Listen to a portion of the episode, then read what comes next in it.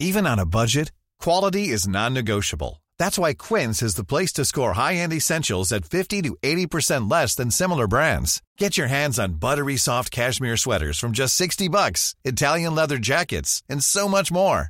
And the best part about Quince, they exclusively partner with factories committed to safe, ethical, and responsible manufacturing. Elevate your style without the elevated price tag with Quince. Go to quince.com slash upgrade for free shipping and 365-day returns.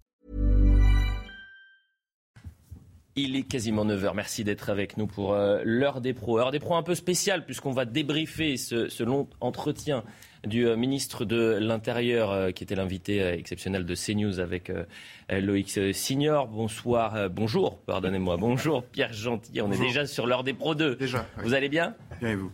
Vous l'avez trouvé convaincant? Sur la forme, il n'est pas trop mal.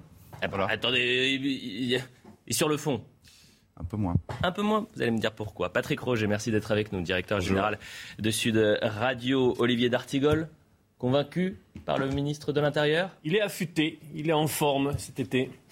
Mais c'est traditionnel. Ah, c'est traditionnel. On est plutôt en forme l'été. Et puisqu'on parle du premier flic de France, il fallait avoir un secrétaire général et un syndicat de police euh, sur le plateau. Merci à vous, Grégory Joron. Le point sur l'info, quasiment 9h, et on débrief.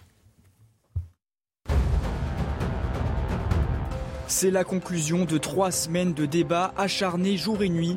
Le Parlement s'apprête à adopter définitivement le second volet des mesures en faveur du pouvoir d'achat. Un compromis a été trouvé en commission paritaire mixte entre la majorité présidentielle et la droite républicaine majoritaire au Sénat. Le rachat par les entreprises des RTT des salariés sera finalement possible jusqu'à fin 2025. Concernant la prime de rentrée exceptionnelle, 100 euros seront versés aux bénéficiaires des minima sociaux, mais aussi à ceux touchant la prime d'activité. Une action de blocage aujourd'hui à la prison d'Arles. Une centaine de surveillants manifestent pour soutenir l'un de leurs collègues. Il est visé par des procédures disciplinaires pour manquement dans l'assassinat de l'indépendantiste corse Ivan Colonna il y a quelques mois dans l'établissement. Selon un délégué syndical, les responsabilités sont à tous les niveaux, mais certainement pas au bas de l'échelle. Fin de citation. La Chine furieuse contre la visite de la haute responsable américaine Nancy Pelosi hier à Taïwan. L'armée chinoise démarre aujourd'hui les plus importantes manœuvres militaires de son histoire autour de l'île. Des projectiles non identifiés ont été tirés ce matin vers le détroit de Taïwan. Certains exercices doivent également avoir lieu dans la zone économique exclusive du Japon. Une éruption volcanique en Islande à seulement 40 km de la capitale du pays, Reykjavik. Une fissure de 300 mètres a craché de la lave en fusion hier. Selon l'Institut météorologique, il est très probable qu'une nouvelle éruption ait lieu dans les prochains jours ou prochaines semaines.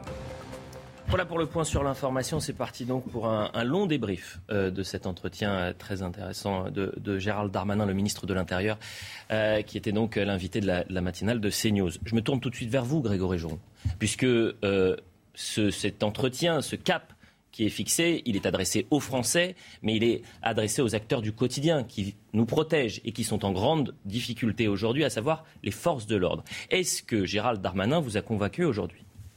Il est, euh, il est, euh, il est euh, habituellement, il est comme ça avec nous.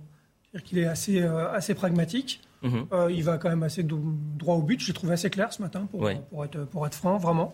Euh, il a rappelé certaines choses qui avaient été faites, notamment pour les policiers. Il a rappelé en effet la fin des remises de peine, il a, il a appelé, etc. Il n'a pas exactement répondu à la question comme j'attendais, euh, euh, la manière dont elle a été posée par votre confrère. C'était vraiment sur la, qualification des actes de, de guet-apens et j'attendais une autre réponse. Mais il a rappelé aussi que des choses avaient été faites par, par le, ministère de l'Intérieur en lien avec le, le, ministère de la Justice pour protéger les policiers. C'est une réalité, ça a été légiféré, les textes aujourd'hui existent. Après, sur le reste, il a été, je pense, extrêmement clair sur euh, les enjeux justement des traitements. Euh, Est-ce que vous avez l'impression qu'il change de braquet? C'est-à-dire qu'aujourd'hui, euh, il est l'homme qui doit remettre la sécurité au cœur de ce second mandat d'Emmanuel Macron. Écoutez, moi je l'ai vu arriver il y a, en juillet, il y a deux ans, au ministère de l'Intérieur. Oui. Il a commencé par s'occuper des policiers à l'intérieur, clairement, hein, matériel. Alors que vous aviez un ministre de l'Intérieur avant qui vous demandait de mettre un genou à terre. Hein. C'était différent. Euh, là, ah pour le coup, euh, il est arrivé euh, le début juillet et le 13 octobre, il avait déjà pris des, mesures sur des dossiers que nous, on, avançait depuis des années. Donc euh, tous les syndicats de police le, saluent. Euh, hmm. Moi également, il a une action qui est souvent plutôt, plutôt bonne pour nous, c'est une, une, réalité. Mais quand on dit pour nous, évidemment, c'est pas intérêt syndical. Et la pour les collègues qu'on représente. Hein. La clé, c'est est-ce qu'il a les moyens de ses ambitions? Parce qu'il n'est, permettez-moi de le dire comme ça, que ministre de l'Intérieur. Au-dessus, il y a la Première ministre, Elisabeth Borne. Au-dessus, il y a Emmanuel Macron qui n'a pas peut-être la même envie de, de, gérer cette question sécuritaire et qui, force est de constater aujourd'hui, laisse la main à Gérald Darmanin. Et la premier tour de table, on reste sur est-ce qu'il vous a convaincu ou non Est-ce que vous avez entendu ce matin le ministre de l'Intérieur ou le futur candidat à la présidentielle 2027 Patrick Roger. Euh, je pense qu'en fait, ou un peu des deux d'ailleurs. Oui, non, mais je pense qu'il y a un peu des deux parce qu'évidemment, il ne cache pas ses ambitions. Il a évoqué à la fin 2027. Euh, mais juste avant ça, quand même, euh, ce sont des grands axes qu'on aurait dû entendre pendant la campagne électorale hein, sur la sécurité et l'immigration. Parce que vous avez parlé de la sécurité, mais c'est aussi l'immigration. Bien sûr. Et il y aura ce grand débat qui est, qui est attendu. Oui. Mais pourquoi? C'est parce qu'il répond à une situation d'urgence. Aujourd'hui, les préfectures sont asphyxiées, les tribunaux sont complètement engorgés par toutes ces questions en fait autour de l'immigration et, euh, c'est pour ça qu'il annonce qu'il fait quelques mesures hein, sur les centres de, rétention en fait aujourd'hui, mais ils sont littéralement euh, dépassés en fait aujourd'hui. Donc il le voit bien, ces services ne tiennent plus. La police elle-même est, chahutée plus que chahutée en fait sur le terrain. Donc il est urgent. Mais il n'attendait que ça. La vérité c'est qu'il attend que ça, Gérald Darmanin, d'accélérer. Sauf que, ça fait vous aviez une... sauf, que ça fait pas. Pardon, mais ça fait quand même deux ans qu'il est là. Mais c'est deux ans. Il n'est que ministre de l'Intérieur, Patrick Roger. bien sûr. Il est ministre de l'Intérieur. Mais si vous avez un chef du gouvernement qui pense à autre chose, si vous avez un président de la République qui, lors du, de son entretien le 14 juillet... Et un ministre de la Justice, parce qu'il y a ça euh, aussi. oui. Juste pour terminer, parce que vous avez fait un parallèle avec Nicolas Sarkozy. Oui. Hein, c'était le fameux Speedy Sarko, vous vous souvenez, en 2006. Oui. On avait l'impression que finalement, tous les cordons étaient détenus euh, par, euh, à l'époque, euh, le ministre de l'Intérieur. Oui. Hein, même si ah, c'est un peu ce qui va se passer. Eh, oui, alors voilà, c'est et donc on le sent un petit peu dans ses pas. Sauf que, eh bien maintenant, c'est à lui de démontrer qu'il a cette, cette carrure et cette, ces possibilités. Pour, Olivier D'Artigol. Pour faire écho à la, dernière phrase, certains avaient dit, vous vous en souvenez à l'époque, que Sarkozy avait tué le job. Ouais. Que plus personne après ne pouvait. Vrai d'une certaine manière, euh, le Gérald Darmanin est bien dans le job. Je trouve que ce matin, il y a une, densité politique dans l'entretien euh, assez forte.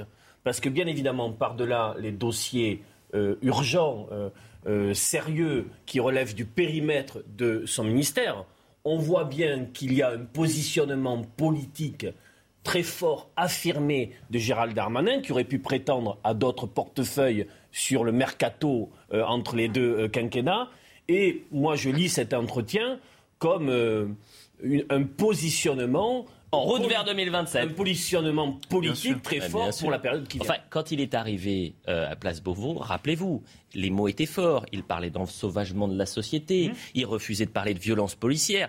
Mais je ne vais jamais me répéter assez. Lorsque vous avez un président de la République qui ne partage pas les mêmes positions que vous, bah, vous êtes inhibé pendant deux ans. Sauf que là, le président de la République n'a plus la majorité absolue. Le président de la République s'est rendu compte peut-être que le fait d'écarter la sécurité, c'était un danger pour 2027. Et en tous les cas, là, il avait perdu ce pari-là. Il, redonne les clés à Gérald Darmanin. Il semblerait que ce soit le, le, président qui demande la concertation des deux mois. On y vient dans un non, mais indépendamment de ce que veut faire le ministre Darmanin, moi je suis d'accord sur la forme, oui, bah, écoutez, pourquoi pas, mais vous l'avez rappelé, euh, ça ne dépend pas que de lui. Il y a un certain nombre de verrous. Vous en avez cité, effectivement. Quid lorsque le président de la République euh, a une vision tout à fait différente, rien que sur les questions, par exemple, euh, d'immigration. L'insécurité, c'est un trou noir dans le macronisme. C'est un trou noir. Et d'ailleurs, c'est tellement un trou noir que justement, on a bien vu dans les chiffres, on rappelait la dernière fois les, les, les, coups et blessures, euh, au, enfin, coups et blessures, on est passé jusqu'à 300 000, 300 000 coups et blessures par an.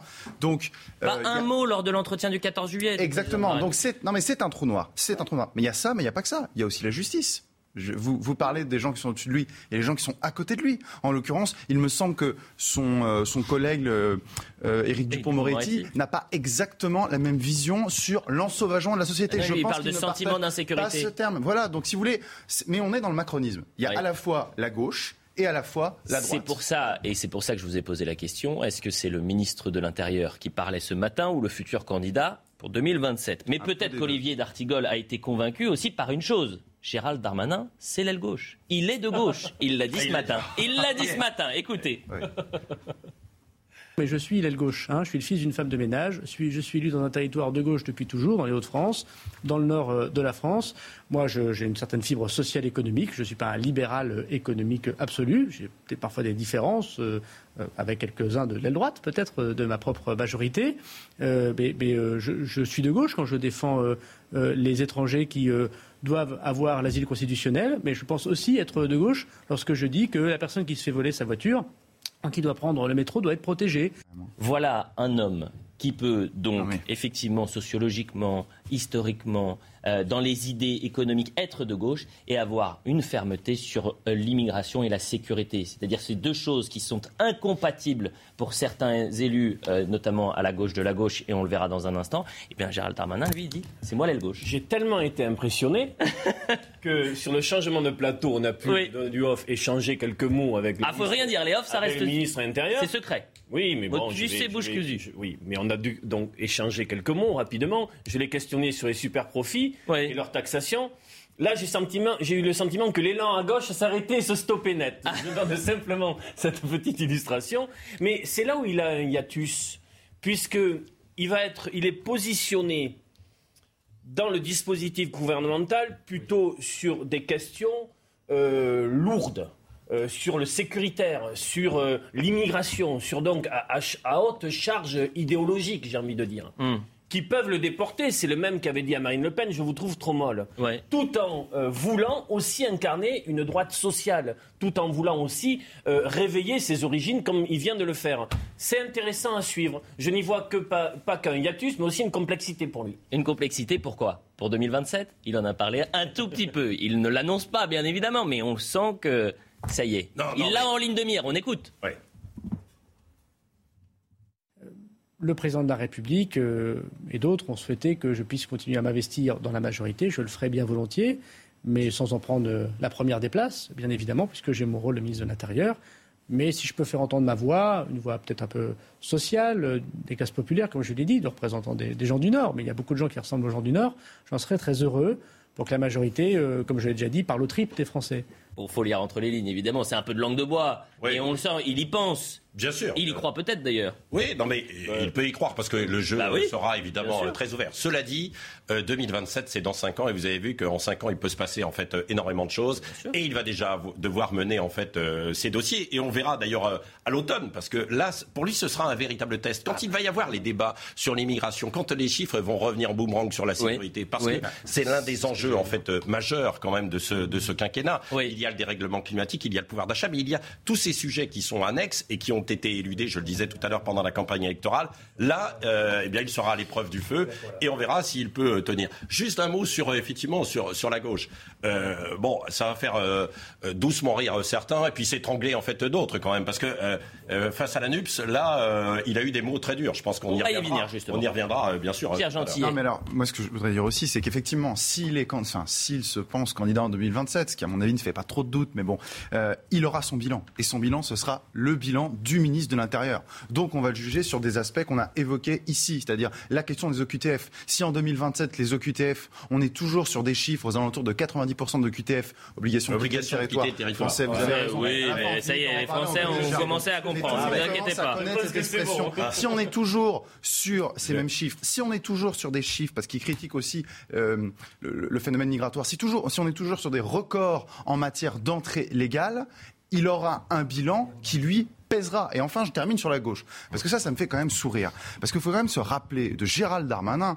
Euh, Gérald Darmanin, il a été élu, il me semble, en 2012. Et il a été élu en 2012 et il était avant, il me semble, avec un député qui était un député assez droitier, qui s'appelait Christian Van Est. Donc, euh, je veux dire, il a évolué et on a tous le droit d'évoluer. Mais de dire que il a, enfin, il peut avoir une fibre sociale, mais que c'est un homme de gauche, enfin, culturellement, historiquement. il était avec Xavier Bertrand, qui est quelqu'un de bah, Je vous coupe un instant, de gauche, juste euh, pour vous annoncer, parce que c'était un thème qu'on devait faire et qu'on fera dans une vingtaine de minutes, puisqu'on sera avec l'avocat de Patrick Balkany. Sachez ah. qu'il euh, sera remis en liberté conditionnelle dès demain. Donc euh, cette remise en liberté a été validée. Ça faisait cinq mois qu'il était à la prison de, de Flory-Méringis, incarcéré, que les avocats de Patrick Balkany se sont battus pour le sortir de là euh, et que euh, c'était suite à sa mise sous bracelet électronique qui avait été retoquée en février dernier. On y reviendra dans un, dans un instant. C'est l'information qui, qui, vient de tomber. Revenons à, à Gérald Darmanin. Pardonnez-moi Pierre, je vous ai coupé. Mais, vu que vous me parliez de, des mots très durs euh, que Gérald Darmanin a eu à l'égard de l'extrême gauche. Et il a pointé un député, David Guiraud. Il a eu le courage de dire ce que tout le monde pense, c'est-à-dire que ce qui est insupportable aujourd'hui, c'est que vous avez des élus de la République qui soutiennent aujourd'hui des euh, euh, qui prônent l'islam politique et qui vont à l'encontre de la République. Écoutez d'abord ce qu'il a pu dire sur cet imam, donc Hassan Iqwisen, qui a cet avis d'expulsion. Je voudrais, pour que chacun comprenne, euh, évoquer ce que dit euh, euh, cet imam, et je mets des guillemets à imam parce que je sais très bien que l'immense majorité des musulmans de France et des imams qui sont en France respectent les valeurs françaises. Ce que dit ce monsieur, qui est très suivi hein, sur les réseaux sociaux. C'est malheureux qu'aujourd'hui les femmes considèrent que servir leurs maris et leurs enfants soit une punition alors que c'est une bénédiction. La place de la femme, elle est dans la cuisine, le salon. Je ne vois pas pourquoi vous êtes allergique à la cuisine, mesdames. Généralement, l'homme, quand il passe dans la cuisine, c'est pour ouvrir le frigidaire et prendre quelque chose, c'est pas pour faire la vaisselle ou faire à manger. Alors il y a pire quand même, le mariage religieux est le seul accepté par le Coran et qu'il faut rejeter le mariage civil, contraire avec toutes les lois euh, de, la France depuis au moins deux siècles et demi. L'homme ne doit pas laisser sa femme sortir seule du foyer. Elle porte le voile, elle ne se maquille pas, elle n'a pas recours à la chirurgie esthétique, elle ne fréquente pas les lieux dédiés au loisir et à la consommation d'alcool. Et beaucoup, évidemment, de propos que vous avez déjà cités sur euh, euh, le catholicisme sur les rabbins. Les rabbins, les religieux, les curés exploitent les petites gens en leur prenant du fric. Bon, bref, qualifiant les attentats euh, du Bataclan de pseudo-attentats. Donc ce monsieur n'a rien à faire sur le sol national.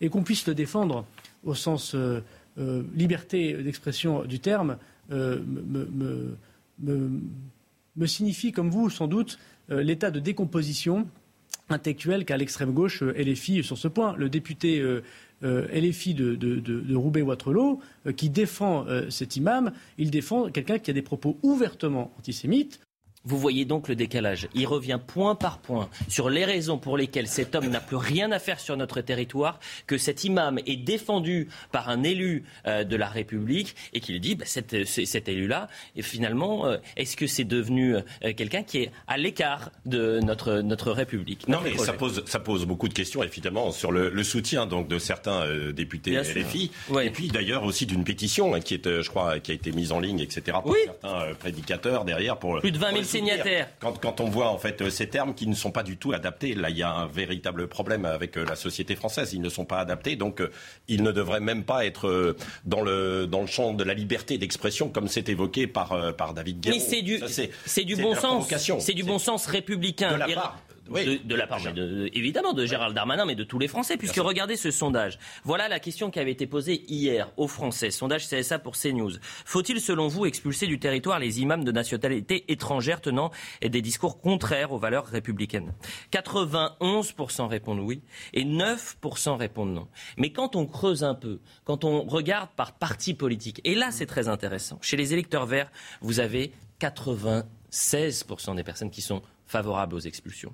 Chez la France insoumise, vous avez 71% des personnes qui sont favorables aux expulsions et chez le socialiste, 92%. Donc il y a un monde qui sépare euh, la volonté des élus, le dogmatisme de ces élus et euh, la volonté de la base des électeurs. Olivier D'Artigol. Est-ce que cet imam euh, et d'autres d'ailleurs doivent être, doivent être expulsés? Bien sûr, dans les verbatims de Gérald Darmanin, on pourrait rajouter d'autres propos tenus par ce personnage. Euh, donc cela ne fait euh, aucun débat. Euh, sur le plan politique, Gérald Darmanin aurait eu, bien sûr qu'il aurait eu tort de ne pas cibler le député David Guiraud dans ce moment-là. C'est de bonne guerre, j'ai envie de dire. Un point cependant. Il y a aussi beaucoup de personnes qui sont favorables à l'expulsion, mais qui demandent le strict respect de l'état de droit. Il est respecté. Hein. Il est respecté là. oui. C'est-à-dire que le ministre de l'Intérieur a un discours et une action à mener, et il y a aussi des procédures judiciaires qui sont en l'état respectées. Mhm. Il y a un, référé tribunal administratif de Paris. Complètement. Donc, euh, pour ceux qui s'inquiètent de ces dimensions-là, elles sont respectées. Mais comme sur les réseaux sociaux, il y a parfois des amalgames et du clair-obscur sur ces sujets-là, il est important, en effet, quand bien même démonstration a été faite que les propos tenus ne sont, sont inacceptables et incompatibles avec nos valeurs républicaines, que notre état de droit, via les procédures judiciaires, soit respecté. Mais il l'est en l'état. C'est ce que je vous ai Et ce qui est fascinant, c'est de voir qu'aujourd'hui, cet état de droit euh, est contesté, en quelque sorte, par la France insoumise, qui dit mais cet imam n'a jamais été condamné. Ça n'est pas la question. Euh, euh, cet imam ne respecte pas les valeurs de la République. Cet imam, qui n'est pas français, doit quitter le territoire. 91% des Français partagent cette position. La majorité des élus de la France insoumise, des votants des militants de la France insoumise partagent cette position, Pierre Gentil. J'ai peut-être une explication, je sais pas, mais j'ai peut-être une explication. Dans le sondage, je ne sais pas si on peut le remontrer. Oui, on va le remontrer, bien sûr. Sur euh, les électeurs de la France insoumise, effectivement, je l'ai découvert hier soir en vous regardant, et j'étais, j'étais assez fasciné effectivement de voir, vous avez raison, le décalage entre l'électorat de la France insoumise et ce que pense la majorité des Français. Pour autant, c'est vrai qu'on peut s'interroger, on se dit, mais à ce moment-là, pourquoi est-ce qu'il y a un tel décalage? Je pense que un des paris des cadres, des dirigeants de la France insoumise, c'est de dire que cette proportion des 20-25% hmm. qui sont opposés à l'expulsion, moi je peux vous faire un pari. Je ne suis pas sûr, mais c'est le but, je peux vous faire un pari. Je pense qu'elle va s'accroître. Voilà, je pense qu'elle va s'accroître parce que ça correspond à un électorat, ça correspond à une sociologie qui est croissante en France. Donc, cette sociologie électorale, comme elle croît, eh bien, il est aussi logique, enfin, il est logique. Je comprends, même si je désapprouve, évidemment, que là-dessus, les députés France Insoumise anticipent un petit peu ce changement. Donc voilà, ensuite sur le fond.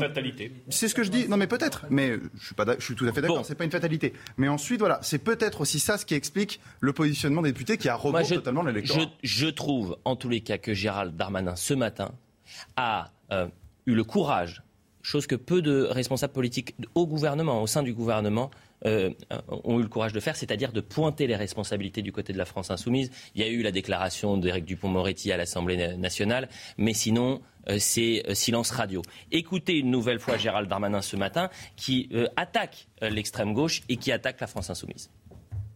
Je pense qu'effectivement, il y a une grande clarté à avoir avec la France insoumise avant de pouvoir continuer à discuter d'autres choses avec eux.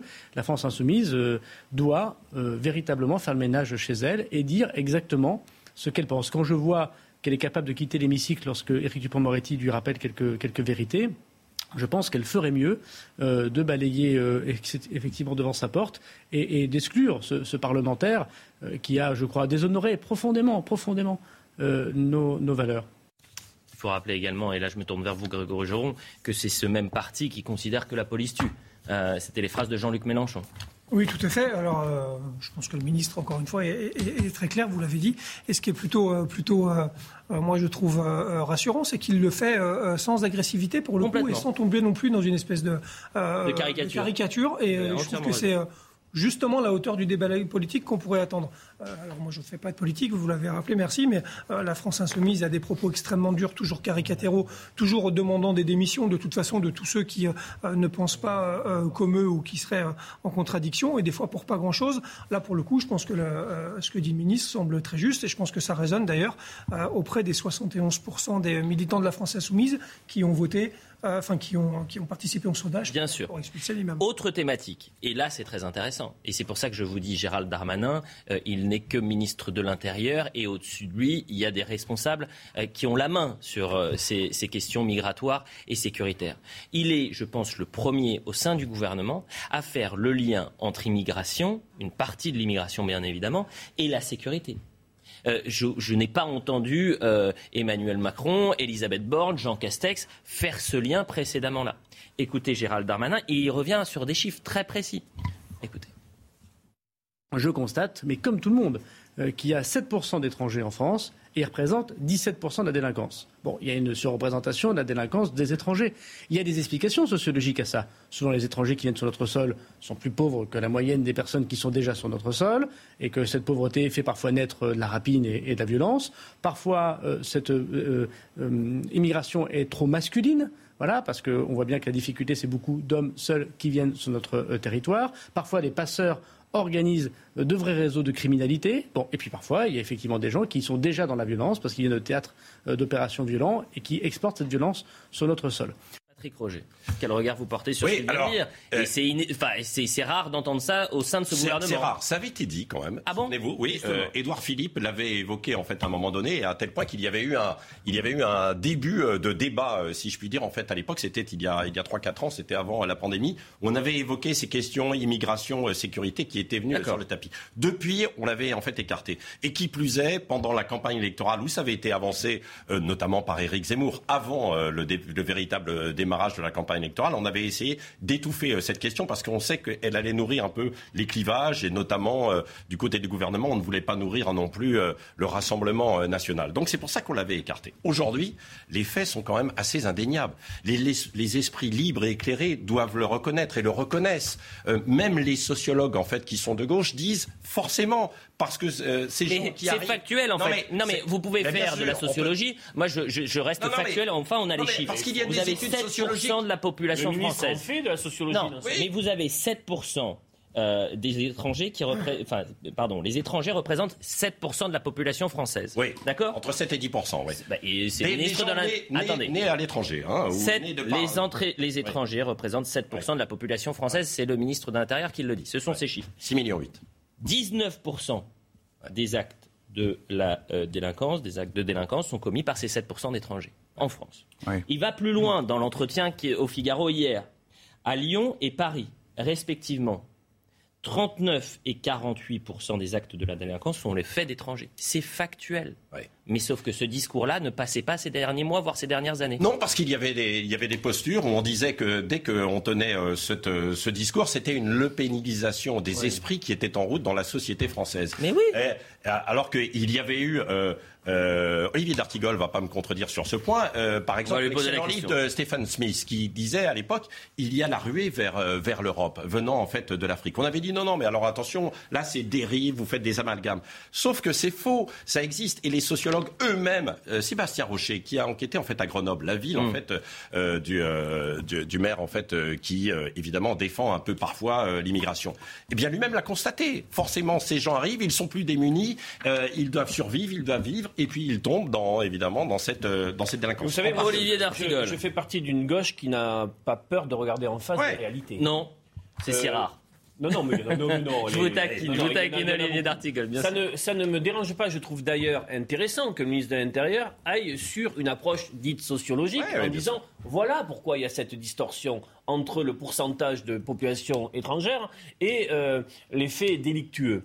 Euh, on pourrait parler des bandes, des réseaux, des filières. Et il l'a fait, c'est très intéressant. Il est revenu sur les chiffres et ensuite sur la sociologie. sur une ligne de crête, c'est que nous sommes dans une société très, très inflammable, qui va pas bien, qui est une cocotte minute. Ouais, mais je pas le rapport. Il s'agit, jamais de débat. il s'agit tout simplement de pouvoir traiter, instruire ces questions-là, sans jamais mettre étranger égale délinquant. Mais personne, personne ne non, fait je dis simplement, je pointe un danger. Oh, fait, je pointe un danger qui peut exister. Ne, ne, faites pas les, les, gens effarouchés. Ah jamais, jamais. Je veux pas vous, je veux pas vous. Je sais que vous êtes très sensible et que ma parole est un cœur de pierre. J'ai un cœur de je pierre. Je pointe simplement ça.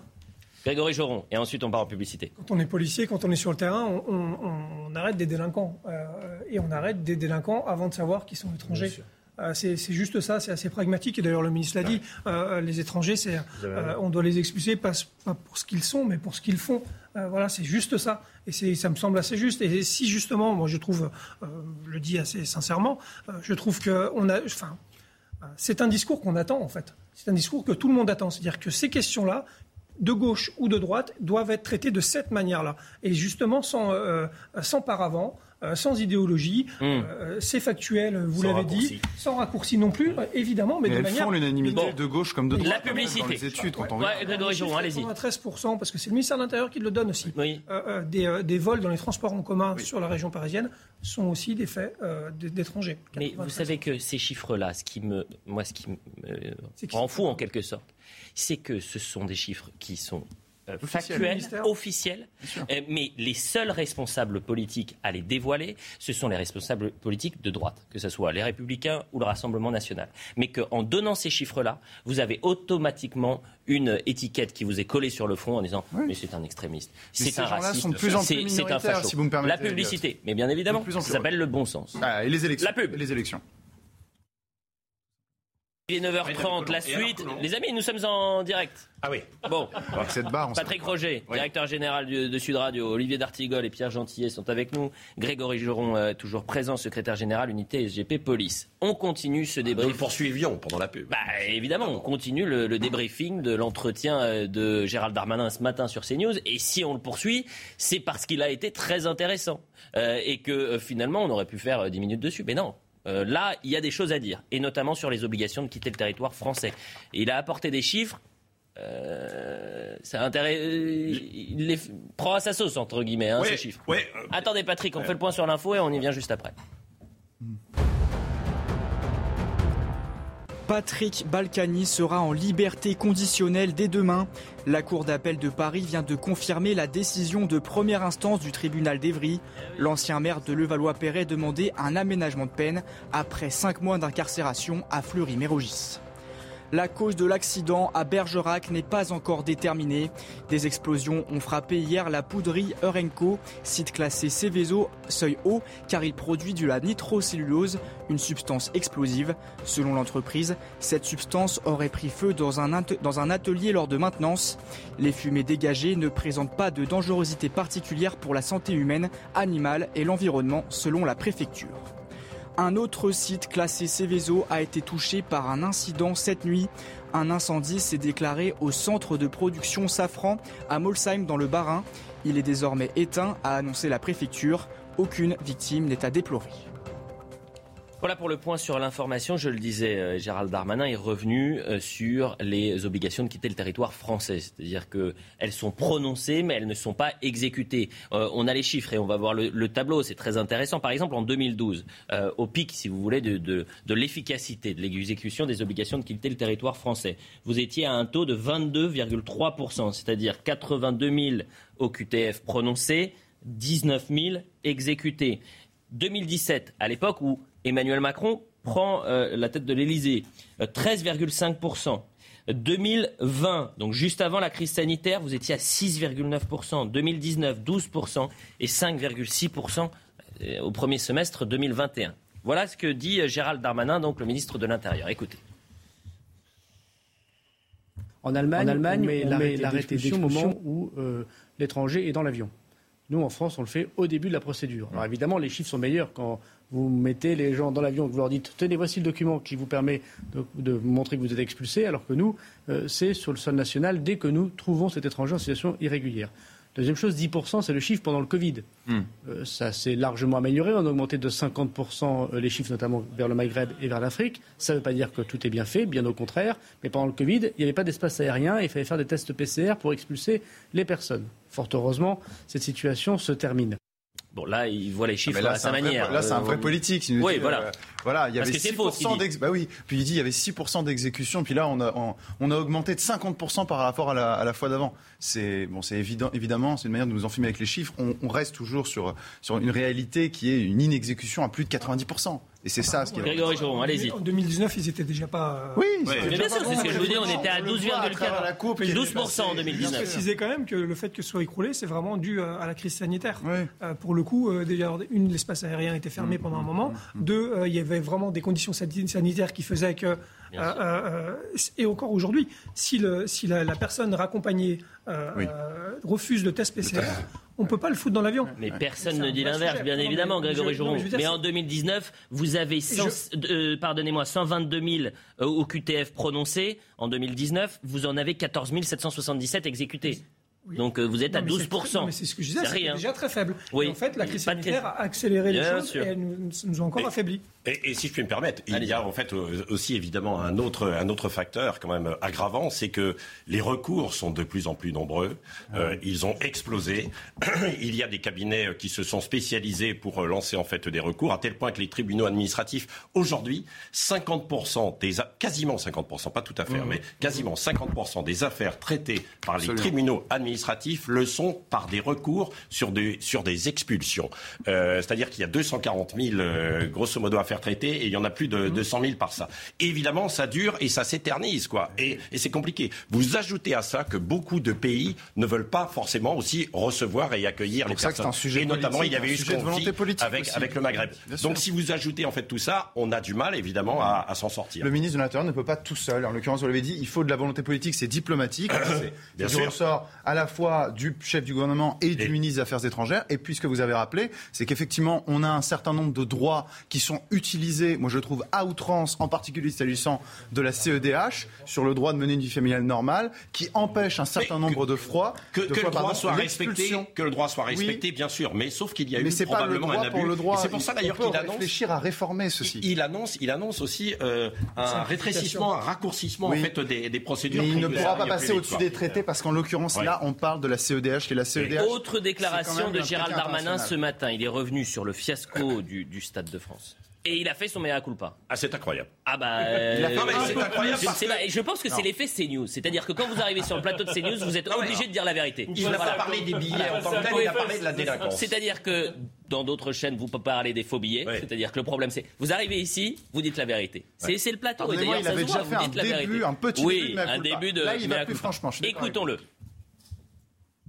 Ce qui a loupé dans la question du Stade de France, j'ai eu l'occasion de m'exprimer indépendamment de la question des, billets, c'est une délinquance. Cette délinquance, il n'avait pas été prévu autant de policiers et autant de moyens pour lutter contre cette délinquance qui a été aggravée par le fait qu'en plus le RERB était, euh, était à l'arrêt. Donc nous avons changé totalement les choses. J'ai triplé le nombre d'agents de, police nationale euh, à, Saint-Denis pour euh, ces événements. Nous équiperons aux caméras de vidéoprotection l'intégralité des cheminements et j'ai demandé à l'ancien préfet de police et désormais au nouveau une lutte beaucoup plus implacable euh, contre la délinquance de, voie publique, contre ces voyous. Olivier D'Artigol. Là où on voit que Gérald Darmanin est véritablement un animal politique, c'est que vous vous en souvenez, dans les motivations de vote pour les élections législatives, euh, l'actualité Stade de France a pesé lourd. Bien sûr. Euh, on l'a vu dans les enquêtes d'opinion suite au vote. Mais sur cette séquence-là, où quand même le ministre de l'Intérieur était dans l'œil du citron, du, du cyclone, pardon. cyclone. Je vois, en hommage à Léon Citrone. il n'a pas scié à l'époque. C'est-à-dire, il est resté droit dans ses bottes. Ah euh, il, est, il, est, resté très dans la bourrasque, il est resté euh, euh, debout. Et là. C'est-à-dire qu'il a pu dire n'importe quoi, mais il est resté debout. Non, vous vous en souvenez, sur cette. c'est-à-dire, il, il n'est pas revenu, il n'a pas fait l'acte de contrition qu'il vient de faire là. Il le fait aujourd'hui parce qu'il sent bien qu'il y avait certainement une opportunité sur cet entretien, que c'était un peu attendu de sa part pour pouvoir fermer le chapitre et passer à autre chose. Je ne suis pas sûr que ce soit ça. C'est simplement que maintenant, euh, euh, vous parlez des faux billets le samedi soir. Euh, je vous rappelle simplement qu'on avait des images, des témoignages, des que témoignages ce qu'il a fait ce matin sur CNews, il ne l'avait pas fait auparavant. Mais c'est l'effet CNews. Je vous dis, vous êtes obligé de dire la vérité. confesse quand bah, vous êtes obligé de dire la vérité. Ce n'est comme ça, c'est naturel. Par exemple, Olivier D'Artigol, vous passez une bonne matinée ou pas? Oui, toujours. Ah, voilà, voilà, c'est la vérité. Non, mais en même temps, c'est un un fin politique comme vous le dites, parce qu'il dit j'ai retenu la leçon et aujourd'hui on a des résultats. C'est-à-dire que les événements qui ont suivi. Aussi. J'ai triplé les patrouilles et il n'y a plus de délinquance. Sauf c'était pas le même niveau de, d'événement. C'était pas la même chose, évidemment. Bien sûr, ça nous a pas échappé. Euh, Vous restez meurtri par ce qui s'est passé au Stade de France J'ai été le seul syndicat de police à le dénoncer et à faire une dépêche AFP mmh. euh, le mardi euh, lors de son audition du ministre, du ministre au Sénat. d'ailleurs de m'en ouvrir auprès de son cabinet aussi hein, sur, sur, sur la, la manière de, voilà, de, s'exprimer sur, sur, sur ce fait-là. je pense qu'on a eu un problème de logiciel au niveau de la préfecture de police qui n'a pas changé en cours de route malgré les alertes de nos collègues qui disaient attention, on est débordé par la délinquance de voie publique et on est resté sur un service d'ordre qui a été totalement débordé. c'était le problème de la, pardon, c'était le problème de la préfecture de police à l'époque. C'est sûr que le nouveau, nouveau préfet de police Laurent Nunez va avoir euh, maillé à partir à justement démontrer qu'aujourd'hui euh, euh, un service d'ordre c'est aussi en capacité de s'adapter par rapport aux risques. Pierre Gentil. il y a peut-être alors son mea culpa est peut-être sincère, hein, je ne sonde pas les cœurs et les reins, euh, mais il y a peut-être aussi un événement qui s'est passé entre-temps, c'est qu'il y a eu les élections. Et que moi, je me souviens très bien du contexte de ces élections législatives, où le Stade de France, vous avez raison, a pesé. Et il me semble que le fait que la majorité, que Renaissance, euh, République en marche, ait perdu la majorité absolue, mmh. les événements du Stade de France, et en particulier l'attitude euh, je dirais, pas irresponsable, mais de mutisme véritablement mm. du ministère de l'Intérieur et du gouvernement sur ces faits, le déni je cherchais le mot merci, euh, a pesé. Et là maintenant, comme on a une Assemblée nationale où ils sont sur une majorité relative et où il y a un groupe Rassemblement national qui a 89 députés et qui va en permanence à chaque question au gouvernement pouvoir les interpeller parce qu'ils ont un groupe et parce qu'ils sont quand même plus en force, 89 députés, et eh bien évidemment, il est obligé d'anticiper et il est obligé de faire un petit peu des concessions, je pense, sur ce point. Mais il le dit d'ailleurs. Il dit on est obligé de changer notre politique, c'est-à-dire que pendant 5 ans, on pouvait faire ce qu'on voulait puisqu'on avait des Playmobil à l'Assemblée nationale qui ah disaient amène à tout. Euh, on pouvait faire ce qu'on voulait. Aujourd'hui, ça n'est plus une chambre d'enregistrement, donc on doit composer avec cette nouvelle majorité bah, et on doit changer notre paradigme. Parlons de Lyon à présent, parce qu'il est revenu sur euh, ces tensions entre euh, Grégory Doucet, le maire de Lyon, et le ministère de l'Intérieur. Et le problème, c'est que les, premières victimes, ce sont et les forces de l'ordre et les personnes qui habitent à Lyon, qui est devenue donc la troisième ville la moins sécure de France. On écoute Gérald Darmanin donc sur le maire de Lyon. Doucet, euh, qui dans la lignée de M. Piolle et de M. Mélenchon, euh, malheureusement, ne vient pas soutenir les policiers lorsqu'ils sont agressés. C'est ça qui m'a le plus choqué. C'est pas qu'ils viennent pas me serrer la main, ça n'a pas d'intérêt, euh, je crois.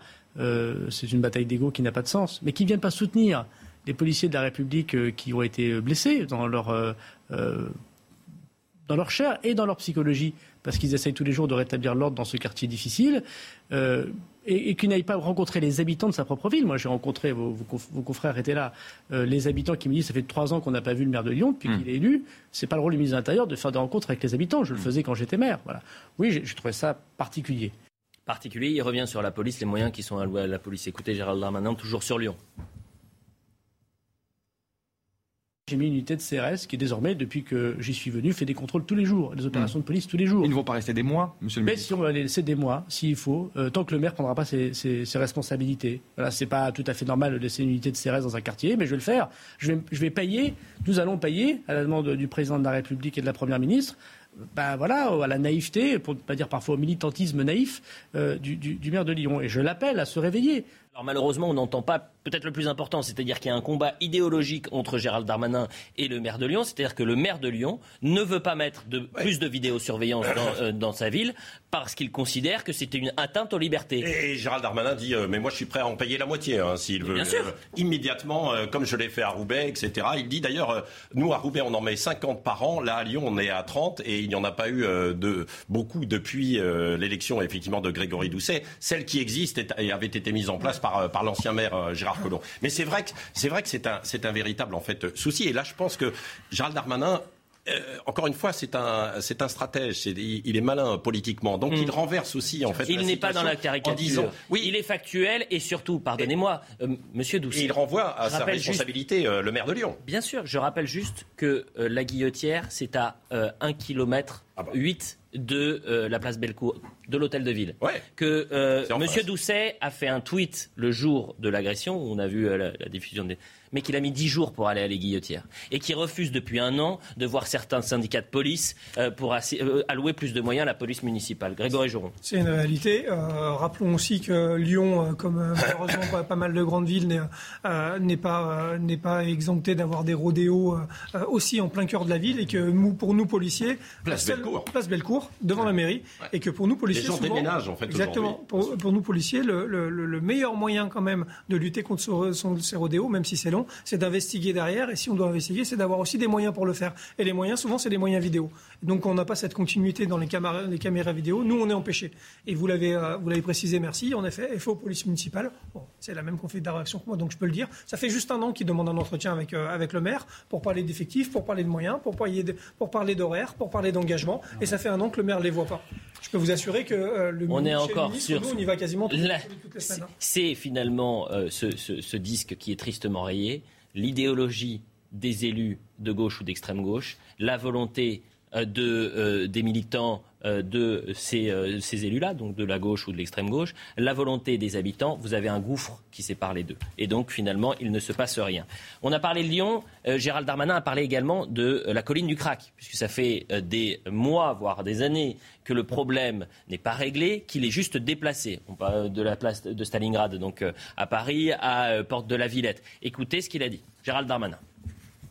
J'ai demandé, alors j'ai dit d'ici un an, j'espère le plus rapidement possible. Dès fin août, j'ai vu le préfet de police encore hier, il va me proposer sans doute son plan. Il faut qu'on arrête de se rejeter la balle avec la ville de Paris. Donc j'ai proposé aussi à la maire de Paris, à Hidalgo, que chacun prenne ses responsabilités. je crois que nous sommes désormais dans une discussion qui peut permettre de le faire pour le bien des habitants. Je veux dire une dernière chose aussi, c'est que nous devons lutter beaucoup contre les réseaux qu'apporte cette drogue. Mmh. Et là, nous avons de grandes victoires en ce moment, parce que nous démantelons d'énormes réseaux euh, d'acheminement du crack. Encore une fois, ce qui est également intéressant et qu'il n'y a pas dans, le son, c'est qu'il explique euh, que euh, la mairie et le ministère à chaque fois se renvoient la balle et que c'est insupportable parce que euh, c'est de la politique là il faut plus faire de la politique et qu'ils sont en train de trouver un terrain d'entente et qu'ils négocient pour avoir justement une nouvelle solution. L'objectif c'est dans un an le problème de la colline du crack est réglé. Vous le croyez, Olivier D'Artigol euh, Ce que je crois en faisant le lien avec Lyon, c'est que beaucoup de personnes ne, ne, supportent plus, ils en ont même la rage, que euh, l'État ne puisse pas, par-delà les, les, désaccords politiques qui peuvent exister, coopérer utilement euh, avec les territoires. Je trouve que le maire de Lyon fait une faute quand il n'accueille pas le ministre dans sa ville. Hmm. Et euh, on espère bien évidemment, parce que c'est un sujet très complexe, que sur cette question du crack, il puisse y avoir une addition de moyens de politique publique au niveau national et à l'échelle de la ville de Paris pour enfin aller vers un début de solution. Parce que c'est installé, c'est enquisté, et j'habite, moi, euh, pas très loin, pour le coup, du côté de, du côté de, euh, de, début de Chaumont. Mais euh, pour connaître des résidents dans le quartier, ils vivent un enfer quotidien. Bien sûr. Alors ça demande beaucoup de choses sur la lutte contre la dictologie, sur l'accompagnement, sur la manière dont ces gens sont pris en charge, sur la sécurité publique, la tranquillité publique, sur la manière dont vos, vos, vos, vos, collègues ne peuvent pas être tout le temps sur ces problématiques-là en premier rideau parce que justement les problématiques sont de l'ordre de la santé publique et aussi de gens qui sont sous dépendance. mais aussi parce que ces personnes-là. Quand on dit ça, on oublie. Non, mais ces personnes-là ont tout simplement, sont tout simplement dans une situation où ils sont. Euh, euh, j'ai envie de dire, pour les, les, voir et les croiser de temps en temps, dans une situation infernale, effroyable. Pierre Gentil. et, avec, et avec les, les, réseaux qui prospèrent autour de, voilà. je, veux bien je veux bien entendre ce que vous dites, effectivement, sur le fait que c'est un problème. Non, mais c'est la réalité. Non, mais je ne vais pas dire totalement le contraire. Donc, euh, vous voyez, euh, j'ai dit juste simplement qu'il faut faire attention à ne ramener euh, la question du crack que à une politique de santé publique. Non, mais je complète votre propos, cher Olivier. en l'occurrence, ici, les deux mamelles, si je puis dire, du crack à Stalingrad, ce sont les trafiquants et qui sont, on l'avait rappelé euh, il y a quelques jours, euh, il me semble, pour une immense majorité d'origine, enfin, étrangers. Donc, mhm. un, que font-ils sur ce sol? Ça amène donc à d'autres considérations. J'en viens encore là, mais désolé, c'est le sujet politique migratoire. Et sur les gens qui consomment, pardonnez-moi, si on peut, on les met effectivement dans des centres thérapeutiques. Mais encore une fois, rappelons que la consommation de stupéfiants, c'est un délit. C'est un an de prison. Vous savez, j'entends que maintenant ils sont malades, etc. Mais vous savez, quand on décide de prendre la voiture et qu'on. Oui, c'est pas la même chose. sur, non, sur le crack, il et d'ailleurs, c'était très bien expliqué. C'est-à-dire que vous prenez une fois, c'est une, drogue du pauvre, eh vous en consommez une fois, eh ben vous avez 99%. Ben non, demain, vous fumez. Malheureusement, vous fumez de la drogue. Vous savez que c'est un délit la première fois que vous le consommez. Sauf que c'est différent, c'est pas les mêmes drogues. Ça peut créer une addiction. On est. Ce ne sont pas les mêmes drogues que. Euh, Peut-être. Mais la logique est toujours la même. Vous avez pris une décision. Allez, on continue le débrief. Il nous reste que quelques minutes pour débriefer euh, justement euh, Gérald Darmanin et il est revenu sur les violences contre les forces de l'ordre qui se sont répétées ces dernières semaines. Mais on en parle évidemment tous les mois, quasiment. Enfin, ça fait des mois, toutes les semaines qu'on en parle. succession d'événements, c'est derniers jours, que ce soit à Limoges, à Vitry-sur-Seine ou encore à Sevran. Euh, c'était il y a deux jours. Écoutez Gérald Darmanin. Vitry, euh, il y a eu trois interpellations et l'enquête n'est pas encore assez avancée pour que je puisse vous dire quelles sont les motivations de ces personnes. Mais sur Limoges, par exemple, et sans doute sur Sevran, c'est la suite des excellents travaux que que fait la police nationale, pardon, dans les quartiers contre la drogue. À Limoges, on est passé de 14 points de deal à 5. Hmm. On a asséché, on est en train d'assécher le trafic de drogue à Limoges. Et il y a donc manifestement une réaction extrêmement violente de la part de guet-apens pour les policiers et les bah, pompiers. Pour leur dire, pour essayer de, de, de dire aux policiers, euh, sans doute ne venez plus dans notre, dans notre zone de, commerciale. Hmm, hmm. euh, je mets commercial évidemment avec des guillemets. Vous savez, le trafic de drogue, c'est parfois 30 000, 40 000, 50 000 euros par jour d'argent liquide. Donc quand la police assèche comme elle le fait, puisqu'on lutte implacablement contre la drogue avec beaucoup de résultats, il y a des réactions qui sont évidemment absolument euh, condamnables, mais qui sont aussi la démonstration du service euh, d'efficacité des services de police. D'ailleurs, le maire de Limoges, qui est, LR, euh, soutient l'action de la police et, je le remercie. Nous avons dépêché une unité de CRS, qui reste d'ailleurs aussi à, Limoges et qui procède en ce moment même, depuis de nuit, à de très nombreuses interpellations. Et ce sera évidemment le cas aussi à Sevran. Et on va regarder exactement ce qui s'est passé à Vitry. Ce que je comprends, Grégory Joron, je rappelle que vous êtes secrétaire général unité SGP Police, c'est qu'il y a des gardes de territoire c'est qu'aujourd'hui, les forces de l'ordre alors c'est, euh, euh, euh, sont quasiment en confrontation permanente sur des territoires français, dans certains quartiers français, avec des, délinquants, des criminels. Oui. Au quotidien. Oui, des criminels, merci de le rappeler. Je, l'ai dit deux fois déjà sur ces antennes, mais c'est une réalité. D'ailleurs, votre, confrère l'a posé au ministre. Moi, ce qui m'intéresse, c'est la qualification de ces actes-là. Ce pas des violences volontaires à l'endroit euh, euh, des policiers. Euh, ce sont des attaques en bande organisée qui sont qualifiées de guet-apens. Et c'est la loi de 2007 qui prévoit, au travers de l'article 222-14-1 du Code pénal, le fait de criminaliser ces actes-là. il faut, à un moment donné, le dire. évidemment, Gérald Darmanin l'a rappelé, il y a eu une action poussée aussi par, par l'action de, l'ensemble de la parité syndicale et mon organisation, évidemment, pour essayer d'avoir des peines aggravées pour ceux qui s'en prennent euh, aux, forces de l'ordre. Ça a été fait. Mm. Mais c'est sur des. Euh, là, on est, on est encore sur un autre schéma. On est vraiment sur, sur de la violence urbaine et sur du guet-apens. Je me permets de vous couper parce que c'est très intéressant. Parfois, on a la mémoire courte. Mais euh, ce qu'on peut dire des mois, des années avant, reste sur les réseaux sociaux. Et vous savez, Gérald Darmanin, ce matin, sur notre antenne, a dit il est évident qu'on doit faire un lien entre immigration et insécurité.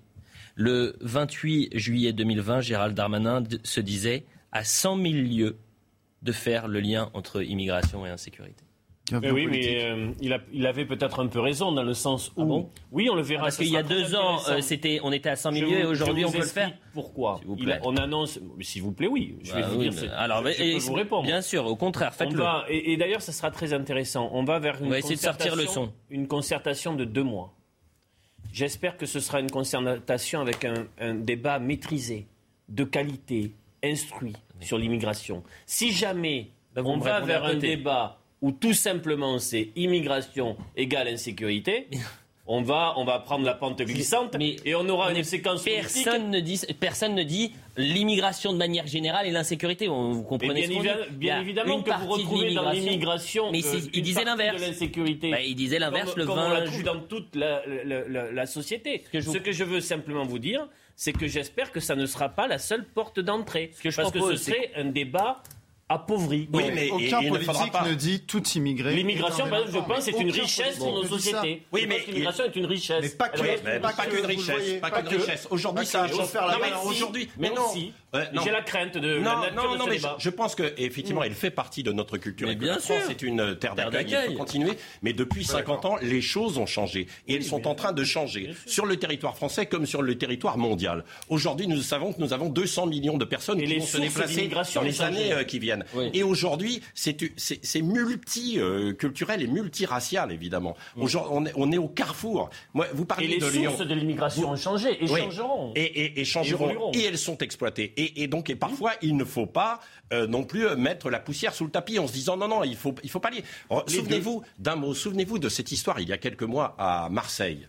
Euh, cet immeuble qui était squatté et exploité par des trafiquants nigérians. C'était piloté en fait mm du, du Nigeria, du Nigeria euh, qui exploitait évidemment ce trafic en fait de drogue. Vous imaginez évidemment pour les habitants qui sont là et mm. pour tout ce qui se passe à, Limoges, c'est exactement la même chose. Ce trafic est, exploité depuis l'étranger également dans ce quartier en fait Vous de, avez Limoges. parfaitement raison. Donc euh, à un moment donné, il faut mettre les choses sur la table, le débat permet, sans, faire le raccourci. Je suis si le débat permet par exemple d'éclairer ces filières-là, de bien comprendre comment ça se évidemment. passe. Ce qui fait qu'au final, il y a aussi des personnes qui sont qui, sont en profitent. Qui en profitent, ça sera très bien. Mais je dis simplement qu'il existe un petit risque. Non mais euh, vous, n'avez, vous avez commencé sans me répondre. Si il y a deux ans, euh, Gérald Darmanin euh, en commission, on va essayer de ressortir le son, disait je suis à 100 milieux de faire le lien entre immigration et sécurité et insécurité, et que deux ans plus tard sur le plateau il dit c'est du bon sens. là pour le coup c'est un peu embêtant. Sans faire son média culpa d'il y a deux ans.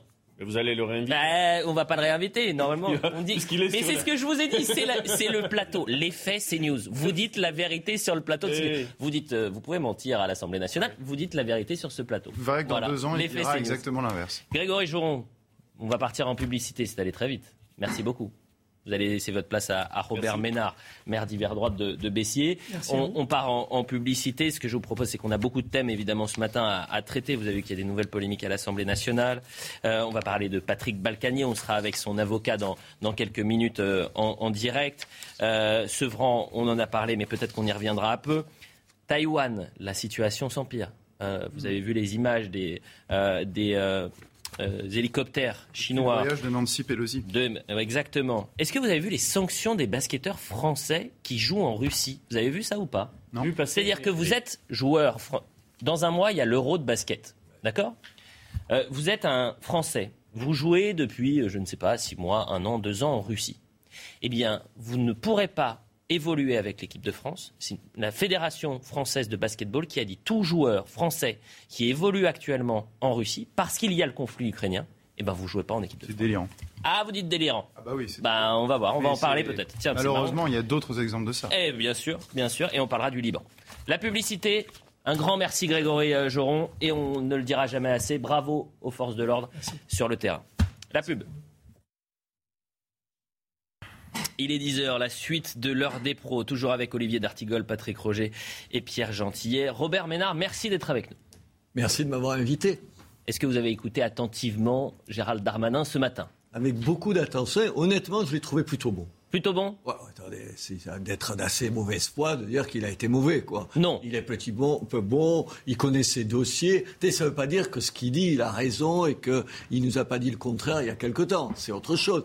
Mais je l'ai trouvé bon, convaincant, euh, il est concret, il parle avec les mots des gens. Il a des qualités, ce garçon. Enfin, J'essaye d'être honnête. Je ne fais pas de la politique en disant, je ne suis pas d'accord avec lui, donc je le trouve mauvais par définition. Mais c'est ça que les, les gens aiment chez vous, c'est votre euh, honnêteté et la franchise. C'est-à-dire que vous pouvez aussi critiquer euh, vos, alliés euh, quand ils font des erreurs. y compris lui. Quand Bien sûr. C'était il y a combien de temps Il y a quelques jours, il disait à, à propos des, de la, la, Française soumise et, et, des troupes de Marine Le Pen que c'était des ennemis. Oui. J'ai trouvé stupide ce mot-là. On y viendra. Vous ne pas être d'accord avec les gens, vous n'êtes pas obligé de les traiter d'ennemis. Moi, c'est pas mes ennemis, Monsieur Mélenchon. J'apprécie pas ce qu'il dit. Il n'est pas un ennemi. Un ennemi, c'est un langage de guerre civile. Robert Ménard, on a découvert quelque chose ce matin, mais qu'on pensait déjà. C'est-à-dire que sur le plateau de CNews, on dit la vérité. Parce que euh, Gérald Darmanin, aujourd'hui, fait le lien entre immigration et insécurité. Il y a deux ans, il ne le faisait pas. Mais formidable, ça a duré 45 minutes comme ça. Et je, vais vous dire la vérité, j'ai été interpellé hier par un, téléspectateur, fan de euh, l'heure des pros, et euh, il m'a dit, mais qui est, qui est invité demain? Et je lui dis, mais moi je suis très content parce qu'on a Robert Ménard. Il m'a dit, mais il roule pour qui aujourd'hui, Robert Ménard? Je roule pour personne, c'est incroyable comme. Bah, je lui ai dit, je vous promets que je poserai la question. Pour personne. D'abord, je suis le maire de ma ville. Oui. Et moi, M. Darmanin, j'ai un certain nombre de, de questions à, lui poser que, comme maire. Et, évidemment, à commencer par l'obstination de ne pas donner plus de pouvoir à la police municipale. Hmm. Tout à l'heure, il, s'en prenait à juste raison au, maire de, Lyon en disant c'est un vrai problème, y compris pour les policiers nationaux et hmm. les gendarmes, quand il n'y a pas de la vidéo sur surveillance dans une ville. Oui. C'est nous qui les mettons. Mais quand il me dit ça, vous savez pourquoi? Parce que, par exemple, un, un, personnage politique comme, euh, comme Jordan Bardella, on lui propose euh, le ministère de l'Intérieur demain euh, au sein du, gouvernement Borne. Il dit non. Vous, demain, on vous propose un ministère, vous dites je, quoi? Je réfléchirai.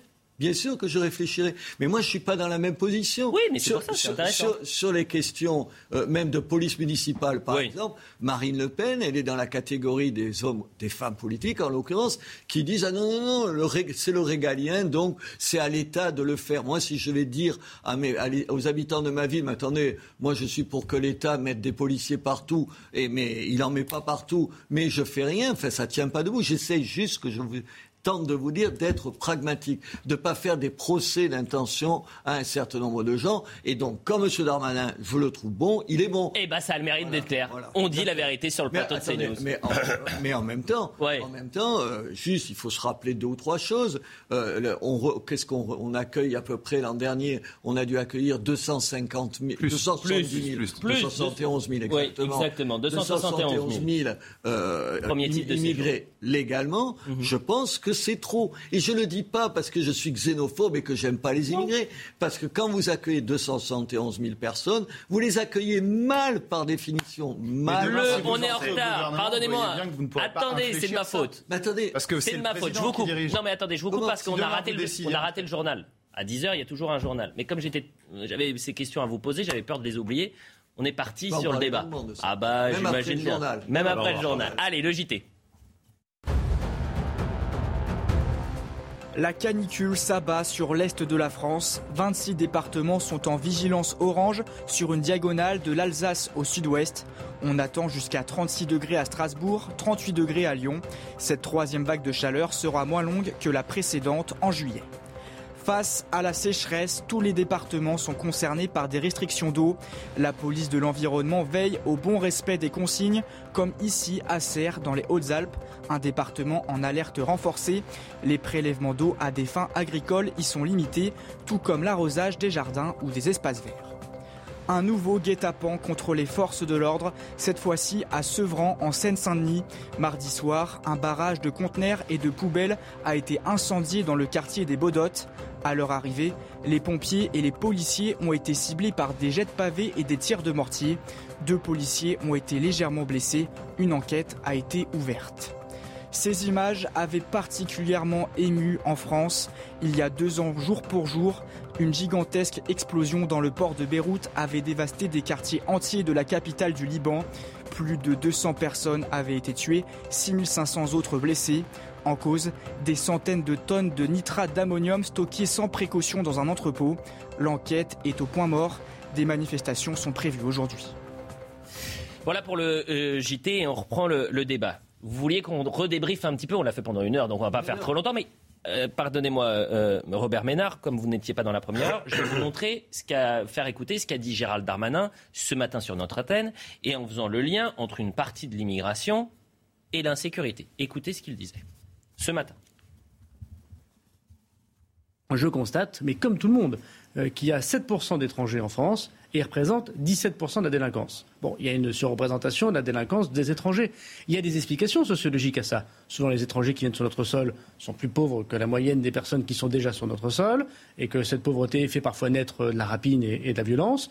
Parfois, euh, cette euh, euh, immigration est trop masculine. Voilà, parce qu'on voit bien que la difficulté, c'est beaucoup d'hommes seuls qui viennent sur notre territoire. Parfois, les passeurs organise de vrais réseaux de criminalité. Bon, et puis parfois, il y a effectivement des gens qui sont déjà dans la violence parce qu'il y a de théâtre euh, d'opérations violents et qui exportent cette violence sur notre sol. C'est clair, c'est précis, c'est factuel. Voilà ce qu'il disait deux ans plus tôt.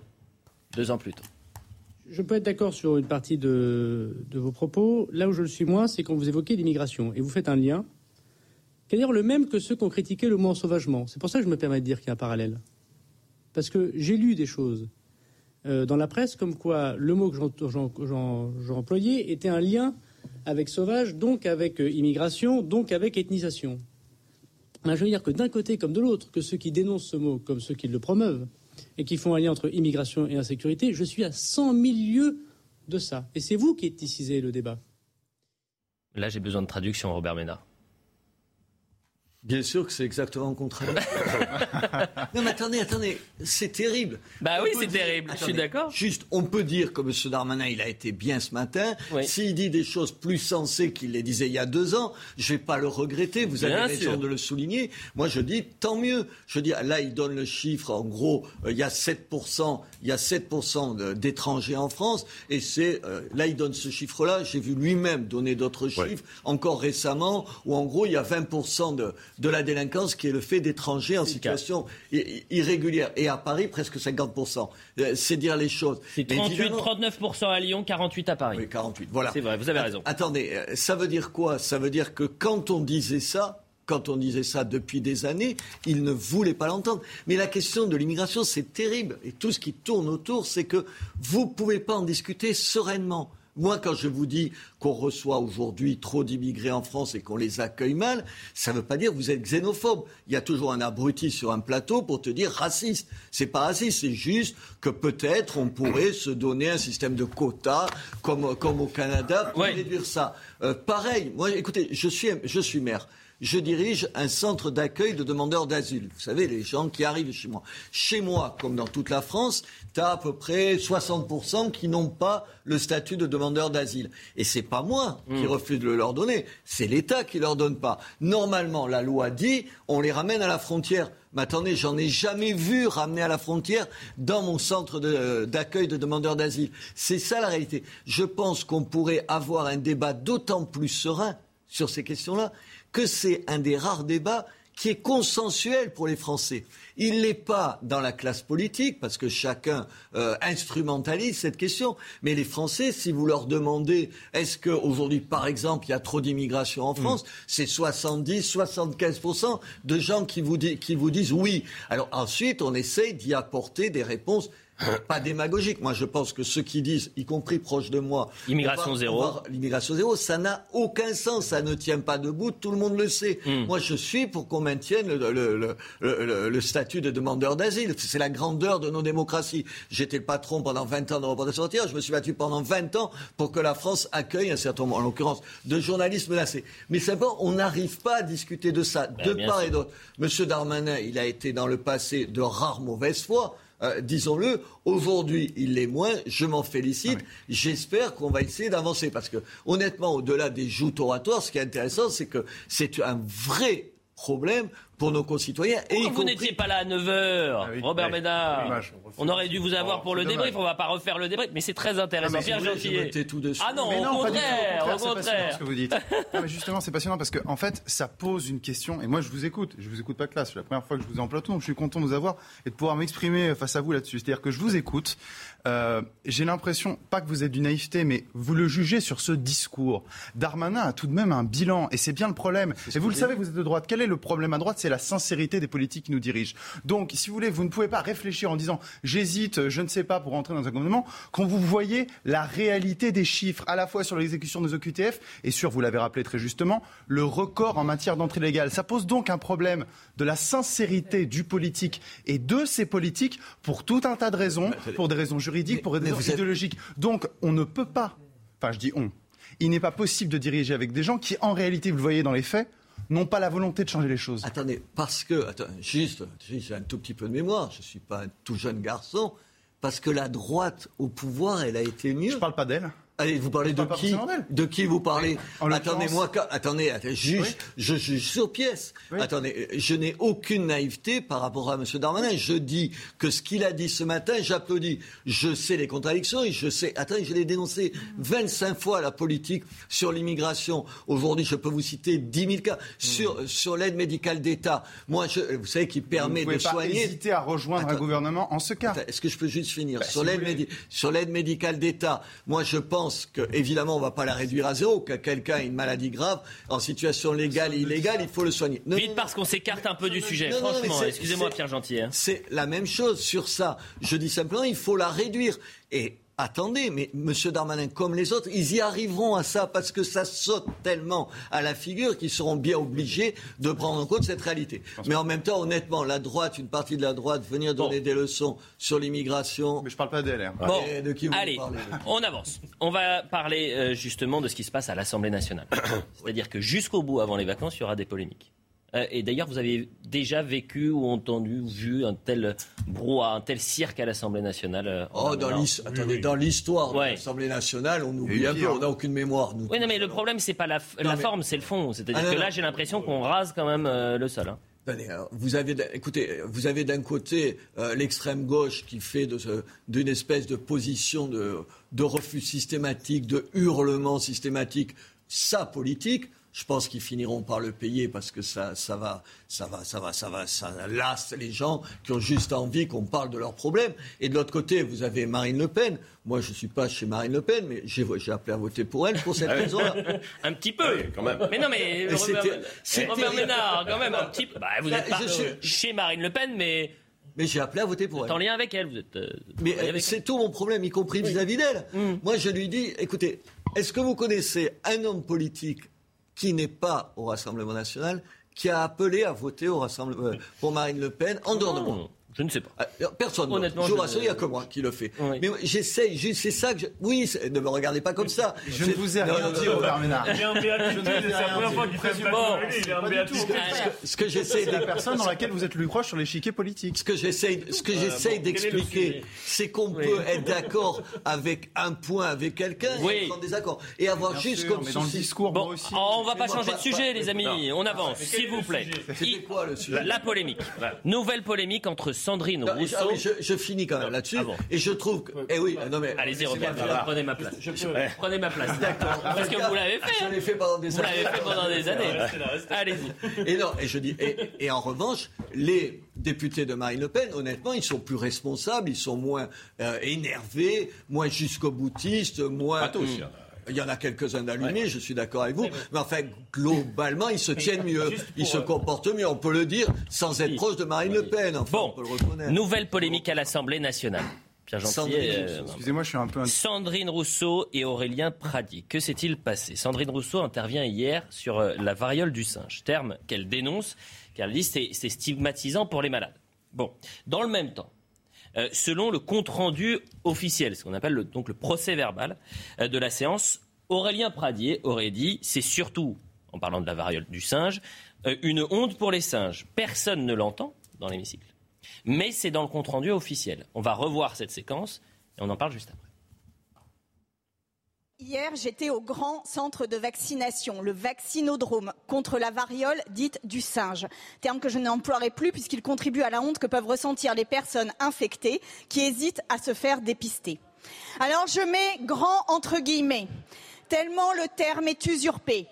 Hier, nous étions le 1er août. Il y avait en tout et pour tout, dans le seul centre parisien dédié et qui est situé sur ma circonscription, trois cabines qui effectuaient des vaccinations toutes les 10 minutes, soit à peu près une capacité à vacciner de 150 personnes par jour, alors que sur Paris, il y aurait 150 000 personnes à vacciner pour contenir l'épidémie. Dès que de nouveaux créneaux sont ouverts, les soignants sur place nous disent qu'ils sont pris en moins d'une heure. Après les campagnes de vaccination du Covid, nous savons comment mobiliser les moyens pour vacciner en grand nombre. L'OMS a décrété son niveau d'alerte maximal depuis plusieurs semaines. D'après la Première ministre, les doses ne manquent pas. Bien. Bien que l'ampleur des stocks soit couverte par le secret défense. Donc si nous avons des doses, si nous disposons des moyens logistiques, alors force est de constater que seule la volonté politique manque au déploiement d'un plan d'ampleur de lutte contre cette maladie. Je n'ose imaginer que cela soit en raison de la proportion inédite de ministres ayant eu des propos ou attitudes homophobes dans ce gouvernement. Je tiens d'ailleurs à saluer le rassemblement qui a eu lieu ce midi devant l'Assemblée. Quoi qu'il en soit, les mesures à prendre sont assez simples et peuvent être prises rapidement. Ma chère collègue, je vous remercie. La parole est à Monsieur euh, François Braun. Volontairement, on a laissé tous les propos de Sandrine Rousseau, mais pendant cette euh, déclaration, Aurélien Pradier aurait donc dit euh, c'est surtout une honte pour les singes. Ce qu'il conteste, encore une fois, euh, ce matin, vous voyez donc le procès euh, verbal, c'est la déclaration, donc retranscription officielle. hier déjà, il contestait les faits. Je lutterai toujours contre l'homophobie et toute forme de discrimination. Toujours. Imaginez une seule seconde que j'ai voulu dire une chose pareille est à vomir à ceux qui ont pu le croire et être blessés. Je dis ma profonde tristesse, le respect de tous, c'est ma vie. Il en parlait ce matin. Écoutez. Aurélien Pradier.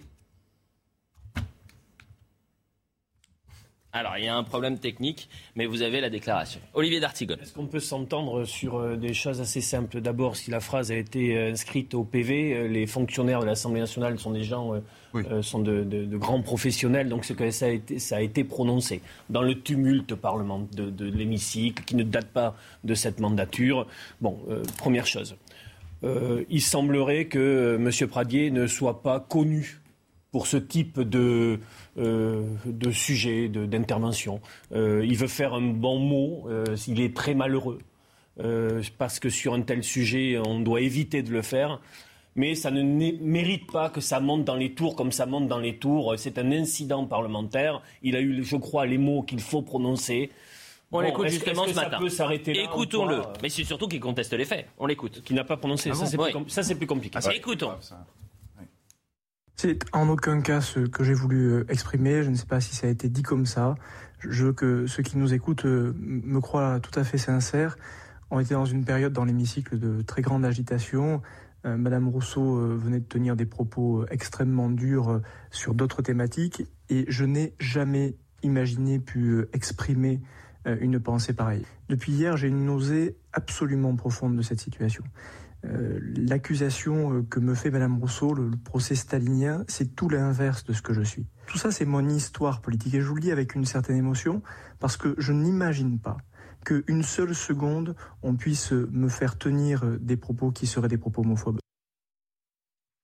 Patrick Roger. Bon, non, mais écoutez, il faudrait déjà savoir si ça a vraiment été prononcé ou pas, parce qu'il le dit pas. Hein. Je n'ai pas prononcé. Il dit, euh, je n'ai pas voulu exprimer en tout cas cette idée. Quoi. Donc c'est pas du tout le sens. Oui, voilà, c'est pas le sens. Après, évidemment, il faudrait que ça s'arrête là, parce que euh, sinon, euh, euh, on n'a pas fini. Mais c'est vrai qu'aujourd'hui, quoi qu'il en soit, quand on, a quand on est député, et sans revenir euh, sur ce qui se disait auparavant dans les travées de l'Assemblée nationale, il faut quand même avoir un minimum de respect, en fait, quand même, de, à la fois de ce que l'on dit, des paroles que l'on prononce, parce qu'on sait qu'elles vont être tenues. oui, et parce que euh, ces paroles vont être exploitées, bien sûr, bien sûr et, et, les débats. Et, là, là, j'ai une crainte par rapport à ce que disait Robert Ménard tout à l'heure. Il disait, j'espère, puisqu'il va y avoir un débat autour de l'immigration de la sécurité, je ne veux pas y revenir longtemps. Voilà, qu'on en discute sereinement. Eh bien alors là, je me dis qu'à l'Assemblée nationale, aujourd'hui, il y a une liberté d'expression forte, et c'est très bien plutôt qu'elle s'exprime euh, sur les bancs de l'Assemblée nationale plutôt que dans la rue, parce que c'est ce que l'on peut craindre par ailleurs. En revanche, il ne faut pas qu'on en arrive à des postures en fait qui soient comme ça extrêmes. Sinon, évidemment, c'est Robert Ménard dangereux. Quand je vous disais qu'on touche le fond, c'est-à-dire qu'il y a un mois, il y avait non mais attendez, il y a un mois, il y avait un député de la majorité qui faisait un salut nazi dans l'Assemblée nationale. Résultat, euh, oui, un rappel à l'ordre. Ah, euh, imaginons un instant que ce soit quelqu'un, je ne sais pas, du Rassemblement national qui ait fait un salut nazi. Peut-être, d'abord, je pense que Marine Le Pen l'aurait viré ce que n'a pas fait son propre groupe, et il aurait été peut-être sanctionné un peu plus. Ne faisons pas de procès j'espère qu'on ne le verra pas. Attendez, bien sûr que c'est... il, le dit, d'ailleurs il ne dit pas qu'il ne l'a pas dit, euh, Pradier. Il le dit pas. Il dit, c'est pas ce que j'ai voulu dire. Mais il a dit, euh, c'est un mot malheureux, enfin, le nombre de mots malheureux dit, quand tu les écoutes les uns et les autres, tu peux en faire un chapelet. Mais enfin, attendez, Sandrine Rousseau, elle est insupportable en même temps, il faut le dire. quoi. C'est la police de la pensée, quand même. Elle est comme ça. Elle est. C'est insupportable insupportable. Euh, c'est des procès d'intention continuellement. Je ne crois pas que M. Pradier soit un homophobe. Elle voit des homophobes partout. C'est son fonds de commerce de dénoncer tout le temps derrière vos arrière-pensées, ce que vous seriez en train de penser. Attendez, on ne va pas d'un coup dire que c'est une grande dame dans la polémique. C'est une plaie en politique. D'autant que ce qu'elle dit, par ailleurs, elle a raison.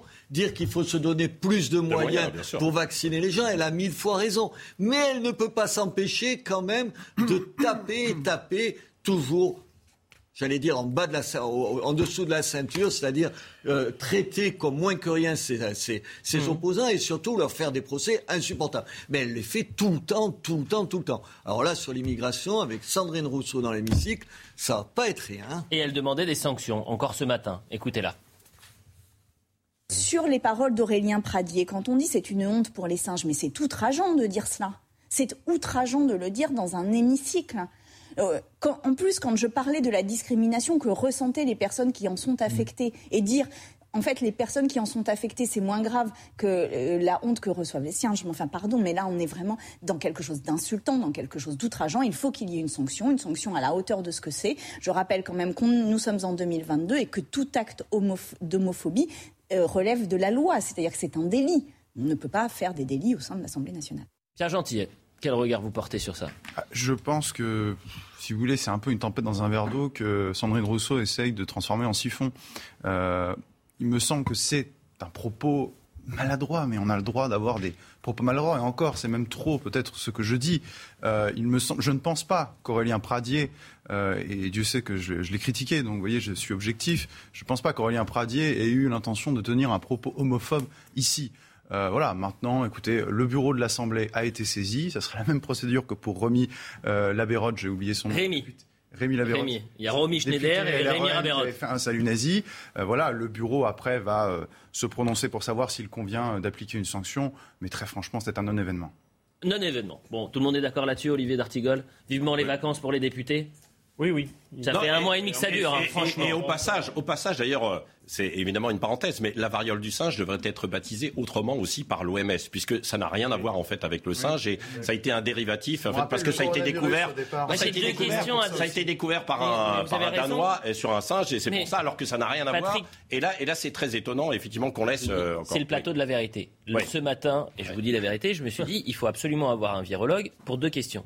Pourquoi on appelle ça la variole du singe bah, Et est-ce que c'est une maladie exclusivement euh, euh, qui touche exclusivement les les homosexuels? Euh, C'est deux questions qu'on se posait et que j'ai pas, pas encore eu de virologue. Si un virologue nous voit, allez-y. D'une part, d'une part, ce n'est pas lié en fait uniquement aux singes, puisque ce sont des rongeurs, euh, bien sûr, et ce n'est pas lié uniquement aussi aux, homosexuels. En fait, c'est beaucoup plus large. Bien sûr. Et euh, voilà, pour répondre effectivement à votre question. Je ne suis pas spécialiste. je ne suis pas spécialiste. Elle a, là, elle a raison là-dessus. C'est surtout la communauté homme, non, mais bien homosexuelle homme est victime de, de, de cette ça, maladie. Et, ça, elle a raison de le dire. Et elle a raison de dire qu'il faut faire attention à ce que, aux mots qu'on choisit mais venant d'elle, enfin, être prudent dans la formulation, tu vois, tu te dis, euh, ouf, elle pourrait se l'appliquer à elle-même. Ce que je vous propose, c'est qu'on parte en publicité un tout petit peu plus tôt et que à 10h, donc dans deux minutes, on parle de Patrick Balkany, qui vient de passer euh, cinq mois euh, en centre de rétention à Fleury-Méragis, en prison même à Fleury-Méragis,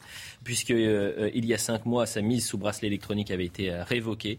Et euh, ses euh, avocats ont obtenu euh, gain de cause. Il va quitter la prison de Fleury demain. Je vous donne pour l'instant Isabelle Balkany, qu'on a tenté de joindre, ne veut pas répondre, mais elle nous transmet ce, ce message. le bonheur n'a pas de mots. Voilà. C'est-à-dire qu'elle ne veut pas pour l'instant réagir publiquement, mais on la sait très heureuse. La publicité. Quasiment 10h30 sur CNews, la suite de l'heure des pros. On est ensemble jusqu'à 11h. Vous en avez l'habitude cet été avec Pierre Gentillet, Patrick Roger, Olivier D'Artigol et Robert Ménard, maire d'hiver droite de, de Béziers. C'est dommage, hier on a parlé, tiens, de euh, la corrida. Parce qu'on sait qu'il pourrait y avoir une proposition de loi euh, d'Émeric Caron euh, contre et pour l'interdiction plutôt de, de la corrida. Vous y êtes favorable ou pas? Écoutez, euh, comme maire de Béziers, bien sûr, bien sûr. Attendez, la feria commence euh, le, 12. Bah j'invite tout le monde à venir voir des corridas. Pourquoi je dis ça? Parce que je pense que comme c'est parti, ça pourrait être les dernières corridas. Il y a une telle avancée des, du courant animaliste. Il y a, moi, je vois, moi, je, mes, mes enfants n'y mettraient jamais les pieds dans une corrida, alors que moi, je, je préside cette corrida pendant euh, les quatre corridas. Là, moi, j'ai une position on a un avocat qui va avoir du mal à comprendre, mais j'ai une position compliquée sur la corrida, comme toujours. Je suis végétarien, figurez-vous. Oui. Eh oui, mais je ne mange pas de viande, et donc euh, depuis, depuis, des années et des années. D'autre part, je n'aime pas personnellement beaucoup la corrida. Personnellement, j'ai un peu de mal par rapport à la violence euh, du spectacle. Mais en même temps, c'est une dimension essentielle de la culture du Sud. Exactement ce qu'on disait hier. Voilà. Et cette culture du Sud, je la défends mordicus. Mm. Je la défends et je dis aux gens, euh, on va quoi? On serait des barbares à rééduquer? On serait, on serait quoi? Euh, Des gens qui auraient une partie de nous euh, qui serait mauvaise et il faudrait venir nous redire ce qui est bien et pas bien. Mm. Voilà ce que, ce que, ce que j'ai envie de, de dire. C'est pour ça que je défends la corrida, mais en même temps, je sens bien que, que c'est très très mal barré. Euh, je le vois. Alors, il y a eu un sondage, mais qui a été fait par, par, Sud Radio, qui, qui, allait, qui dit une chose essentielle.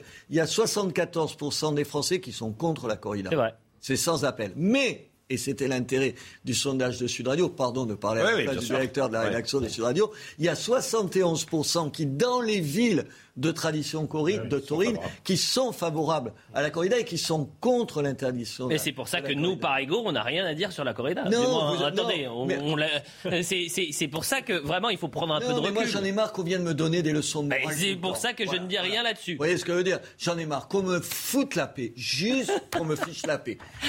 Mais en, même temps, le milieu taurin est, est, un peu hermétique à tout changement. Moi, par exemple, je suis pour l'interdiction de la corrida aux mineurs de moins de 13 ans non accompagnés ça n'arrive quasiment jamais. Mais et, et, par exemple, la mise à mort, on pourrait pas. Euh, si il n'y a plus de mise à mort du taureau, c'est terminé, c'est pas une corrida euh, Il y a des corridas portugaises sans mise à mort. Mais c'est une, une, autre chose. En même temps, il faut faire attention parce que l'air du temps, il n'est pas qu'à Béziers qu'on a Béziers. Et en France, contre la corrida. Oui. Et, il est, euh, je vous signale que le. le Cuba, hein. le, attendez, non, non, mais le nouveau président colombien mhm. est contre la corrida. La plus grande arène du monde, qui est la reine de Mexico, était, et depuis un mois et demi ou deux mois, euh, fermé à la corrida.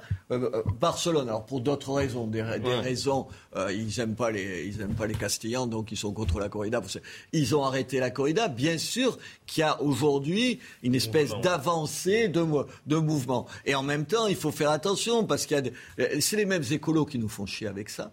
Mais attendez, si, mais attends, pardon, je parle oui, c'est vulgaire quand même. Ouais, qui nous embête avec ça. Je ne suis pas Sandrine Rousseau, donc je retire. Mais vous pouvez dire comme le président. Bon, attendez, on a fait un pas de côté. J'ai fini là-dessus. Oui. C'est les mêmes écolos qui viennent, parce que vous verrez qu'avec Caron, c'est eux qui vont demander l'interdiction. Bon, attendez, où, où, où on pourrait continuer à faire vivre des manades de 1000, 1500 hectares comme ça 1000, 1500 hectares s'il n'y avait pas des taureaux de combat? Mais hmm. nulle part ailleurs. Et dernier point, j'arrête là. Qu'est-ce que vous préférez Mourir dans un abattoir comme ça, pendu par les pattes arrière, ou mourir en combattant dans une, dans une arène? Moi, je préfère mourir d'amour enchaîné, comme dirait l'autre. Le JT. Mais vous n'êtes pas trop. La Chine a tiré de multiples missiles balistiques dans les eaux autour de Taïwan. C'est ce que déclare le ministère de la Défense taïwanais. Des actions irrationnelles qui minent la paix régionale, affirme Taipei. L'armée chinoise a démarré aujourd'hui les plus importantes manœuvres militaires de son histoire autour de Taïwan, après la visite de la haute responsable américaine Nancy Pelosi sur l'île. En France, Patrick Balkany pourra sortir de prison dès demain en libération conditionnelle. C'est ce qu'a annoncé ce matin son avocat. La Cour d'appel de Paris a donc confirmé la décision de première instance du tribunal d'Evry. L'ancien maire de Levallois-Perret était incarcéré depuis cinq mois à Fleury-Mérogis pour fraude fiscale. Une action de blocage aujourd'hui à la prison d'Arles. Une centaine de surveillants manifestent pour soutenir l'un de leurs collègues. Il est visé par des procédures disciplinaires pour manquement dans l'assassinat de l'indépendantiste corse Ivan Colonna il y a quelques mois dans l'établissement. Selon un délégué syndical, les responsabilités sont à tous, à tous les niveaux, mais certainement pas au bas de l'échelle. Fin de citation. Voilà pour le point sur l'information. On va tout de suite rejoindre notre journaliste Reda Emrabit qui est euh, au pied de la prison de Flory-Mérogis. Pourquoi? Et vous l'avez entendu dans le journal, Patrick Balkany, après cinq mois d'incarcération, va donc quitter la, prison euh, demain. Euh, c'est le, fruit d'une longue bataille judiciaire. On, a du mal à, joindre son avocat, mais il est possible qu'avant 11 heures, on, arrive à le contacter. Expliquez-nous, Reda Emrabit, donc demain, Patrick Balkany va sortir de cette prison. Pourquoi Comment est-ce qu'il va garder d'ailleurs ce bracelet électronique? Alors non, première information, Elliot, il ne gardera plus de bracelet électronique. Patrick Balkany a en fait bénéficié d'un réaménagement de peine, lui qui avait été donc incarcéré depuis le mois de février dernier parce qu'il ne respectait pas les conditions, les obligations liées à sa première libération conditionnelle qui avait été décidée en février 2020. Il y a eu une première décision au mois de mai dernier euh, pour euh, sa libération conditionnelle. Le tribunal d'Evry s'était exprimé en faveur de la demande de Patrick Balkany, mais le parquet avait fait appel estimant que l'ancien maire de Levallois-Perret n'avait remboursé que 7000 euros sur les 4 millions qu'il doit à l'administration fiscale. Finalement, la Cour d'appel de Paris aujourd'hui a donc jugé en faveur de Patrick Balkany qui sortira, lui qui a d'ores et déjà purgé les deux tiers de sa peine et ce à l'âge de 73 ans. Il pourra rejoindre Isabelle Balkany qui est elle euh, à son domicile depuis le mois de juin dernier, elle qui vit différents problèmes de santé. Patrick Balkany qui a, une peine qui, qui ira, qui doit aller jusqu'à jusqu'au mois d'avril 2023. À partir de là, il sera totalement libre, il sera totalement, eh bien, il aura totalement purgé sa peine. L'ancien maire de Levallois-Perret qui sortira ici vendredi de la prison de Fleury-Mérogis. Merci beaucoup Reda Mrabit et, je répète les, mots qui nous ont été transmis par Isabelle Balkany qui pour l'instant refuse de, réagir face caméra mais qui nous dit le bonheur n'a pas de, Euh, je rappelle quand même que Patrick Balkany, euh, et Reda l'a dit, mais à 73 ans, euh, qu'il était malade. Ça fait cinq mois qu'il est incarcéré. Que à l'époque, la procureure de la République expliquait qu'on l'avait incarcéré parce qu'il jouait avec le feu. que c'était en, quelque sorte pour donner une leçon à quelqu'un qui ne respectait pas ses conditions donc non pas de détention, mais les conditions liées à ce bracelet électronique.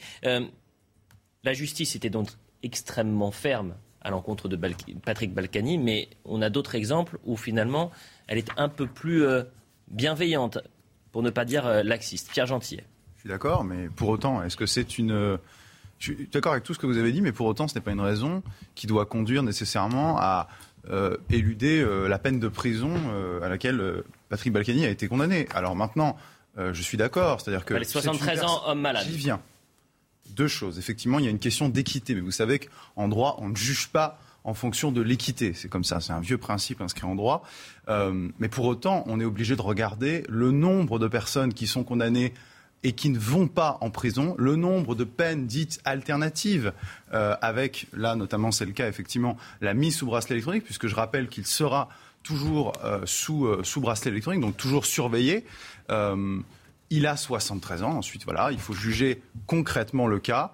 Il a 73 ans, c'est une personne âgée. Manifestement, il n'a pas l'intention, a priori, de voilà d'essayer de, de, s'évader entre guillemets, en tout cas de quitter le territoire comme d'autres pourraient le faire.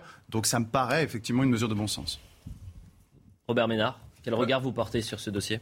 Comme tout le monde, je pense que la sévérité avec laquelle il est traité, c'est pour donner le sentiment, pas le sentiment, la preuve que c'est pas parce que vous êtes puissant que vous êtes mieux traité que d'autres et que comme vous êtes dans la classe politique, on, effacerait plus facilement vos responsabilités. Ça, c'est un élément juste. Il a été condamné absolument parce que c'est vrai qu'enfin, il n'est pas blanc comme neige. Il faut quand même pas, pas, rigoler. Euh, ça n'a rien à voir avec le fait qu'il soit maire. C'est un très bon maire en plus de ça, mais c'est quelqu'un qui a un comportement personnel qui est condamnable. Donc il est condamné. Et en même temps, on se dit 73 ans, honnêtement, il y a des gens avec qui qu'on met pas en, prison qui mériteraient de, l'être dix fois plus que lui. pas dangereux pour la société. bien sûr. moi, je, parce que quand même, moi, on m'explique, il y a un certain nombre de magistrats qui vous le disent, qui ne mettent pas en prison aujourd'hui parce que les prisons sont pleines. Je vous rappelle que M. Euh, monsieur, Macron avait promis 15 000 places de prison, il en a construit 2500. Remarquez, il nous refait le coup maintenant, il nous redit qu'il va en construire 15 000. Peut-être qu'il va en construire 2500 et ça en fera 5 000 au, total.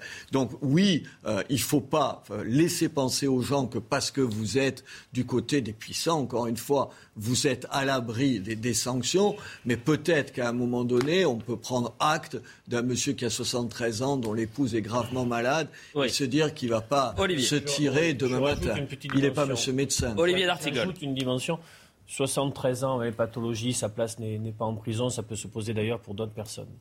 Euh, je rajoute aussi que la privation de liberté, ce n'est pas le fait de vivre dans des conditions indignes. Il y a des reportages aujourd'hui sur les conditions carcérales, notamment en temps de canicule, où euh, ça demande aussi à réfléchir pour le parc euh, pénitentiaire aussi sur ces, aussi, sur ces aussi sur ces dimensions-là. Juste une chose, on connaît le tempérament par le passé de Patrick Balkany un peu matamore. J'ai mhm. souvenir d'une séquence télévisée où justement son avocat, Éric Dupont-Moretti, essaye de. J'ai failli la ressortir. Essaye de. Et dans les couloirs. Il veut, euh, on voit que son client veut faire un bon mot, il lui dit s'il vous plaît. Donc c'est vrai qu'il a eu cette personnalité, qu'il a parfois borderline, on le connaît comme ça, un peu c'est irruptif, un peu provocateur. Là, je pense que le temps euh, de cette sortie doit aussi être le temps un peu de euh, je ne veux pas dire d'une sobriété médiatique, mais le fait de, de ne pas retomber dans ce cycle-là où il s'est, je crois, abîmé par-delà le débat politique. On peut penser ce qu'on veut de Balkany, etc. Mais humainement, je trouve qu'il s'est abîmé et là, il a peut-être besoin tout simplement de se reposer. On va accélérer, on a beaucoup de thèmes. Pour, aller dans, ce sens, la dernière fois que je l'ai vu à, la télévision, on lui reprochait justement en gros de ne pas payer les, les, amendes qu'il avait. Il s'était filmé dans sa propriété, qui est absolument immense, tu vois. tous les, voilà, tous les mecs doivent se dire, si j'avais le quart du jardin qu'il a, et en plus, il Mais est-ce que ça mérite Est-ce que non, mais tout ça, c'est. Je suis d'accord. Il a une image particulière, etc. D'accord. Mais est-ce que ça nécessite et est-ce que ça mérite qu'à 73 ans, quand on est malade, d'être derrière les barreaux c'est tout. Non, mais je le sais, je le sais. Avançons. Oui, non, mais je pense qu'il ne faut pas provoquer aussi la justice. C'est qu'il l'a provoqué aussi un petit peu, effectivement, avec Mais alors, attendez, pardonnez-moi, je peux vous faire une liste assez longue de ah, délinquants ou de criminels qui jouent avec la justice. On est d'accord. Bah, on est tous d'accord sur ce plateau, parce qu'on dit la vérité sur le plateau. Sur le plateau. On va voir. Avançons, parce qu'on a énormément. Regardez, il nous reste quasiment moins de 15 minutes et vraiment, les thèmes sont très sympas, les thèmes qui nous restent. Enfin, sympas, très intéressants, parce que c'est loin d'être sympa ce qui se passe à Taïwan. Euh, je crois qu'on est en direct avec euh, Gérard Vespierre.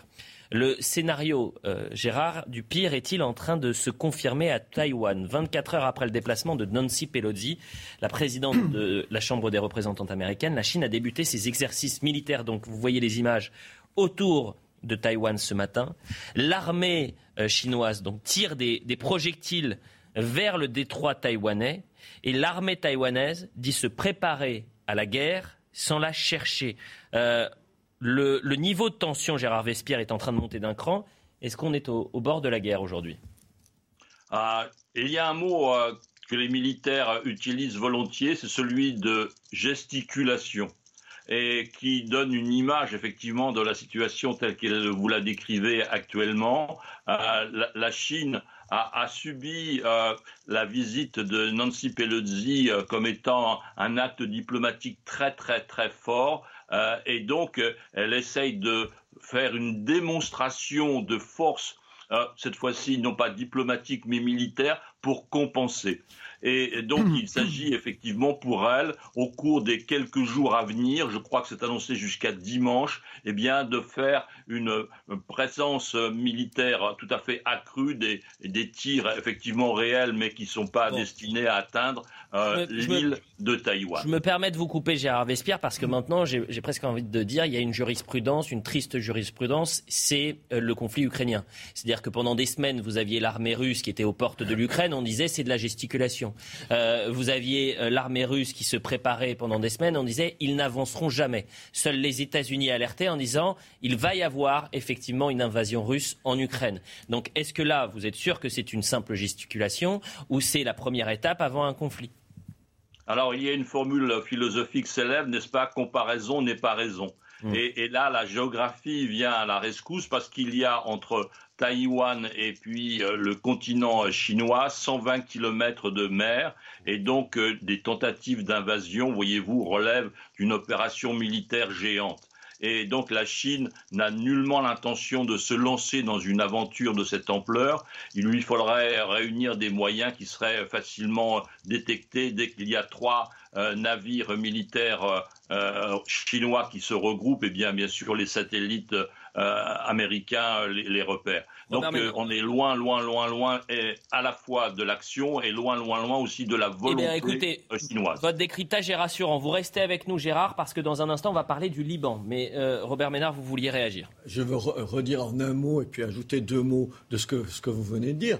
Attendez, moi j'ai entendu sur des plateaux de télévision que, que, que, nous fréquentons les uns et les autres, 95% des spécialistes nous expliquaient que jamais M. Poutine n'envahirait la, n'envahirait la, euh, l'Ukraine, que c'était contre ses intérêts, qu'il n'était pas assez cinglé pour faire un truc pareil. Et puis on a découvert qu'il le faisait. Alors moi, tous les hier, j'étais sur une autre télévision, pareil. C'est impossible qu'ils interviennent. Je propose qu'on soit un peu plus humble et qu'on fasse attention. Ça, c'est la première chose. La deuxième chose, c'est entendre un certain nombre de gens, y compris dans la classe politique, expliquer en gros, Mme Pelosi, elle provoque elle provoque les Chinois. D'abord, un, Mme Pelosi, vous pouvez ne pas aimer Mme Pelosi, vous pouvez ne pas aimer, ce qui est mon cas, les démocrates américains. Mais ça fait 30 ans qu'elle se bat pour les droits de l'homme en Chine. Vous ne pouvez pas dire d'elle que c'est de l'opportunisme, qu'elle a découvert ça hier matin. Cette dame de 82 ans, elle a consacré 30 ans de sa vie contre son propre parti, a dénoncé les atteintes Robert Ménard, moi j'ai pas entendu de l'opportunisme, mais j'ai entendu euh, comme critique, c'est une femme qui est en train de souffler sur les braises. Voilà, en, arrivant alors que Pékin alerte.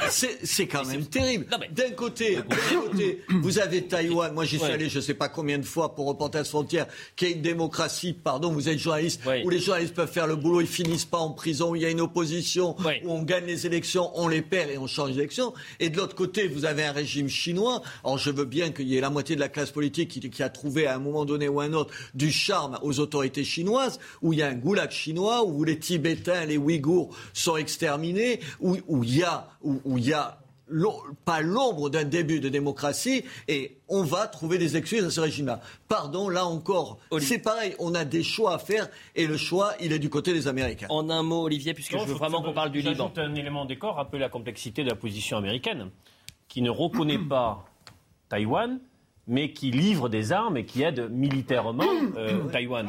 Donc la, doctrine qu'on résume sur une seule Chine, elle reste, euh, elle reste présente. Je vous invite à lire le rapport, vous savez, annuel de la CIA. Cette année, ils expliquent que la Chine sera un formidable adversaire géopolitique, militaire, économique, etc. Et la Chine, contrairement à Poutine, et la Chine a besoin de stabilité. non, pardon, juste une chose la Chine a besoin de stabilité pour développer les routes de la soie. Le Liban. Le Liban, Patrick Roger. Oui, non, je voulais juste dire une chose, c'est oh que je ne sais pas s'il y aura en fait une, une, guerre, mais en revanche, il va y avoir une guerre de nouveau économique. Ah parce bah, que là, sur les semi-conducteurs, ah, euh, la plupart des semi-conducteurs viennent, de Taïwan. et donc là, et là, il va y avoir des restrictions. Le Liban. Le Liban. Et je veux vraiment qu'on le traite, puisque c'était il y a deux ans, jour pour jour. Le Liban a été frappé en son cœur. Double explosion sur le port de Beyrouth euh, euh, ravageant la capitale, 220 morts, 6500 blessés et 300 000 résidents laissés sans domicile. Rappelez-vous donc, c'était le 4 août 2020.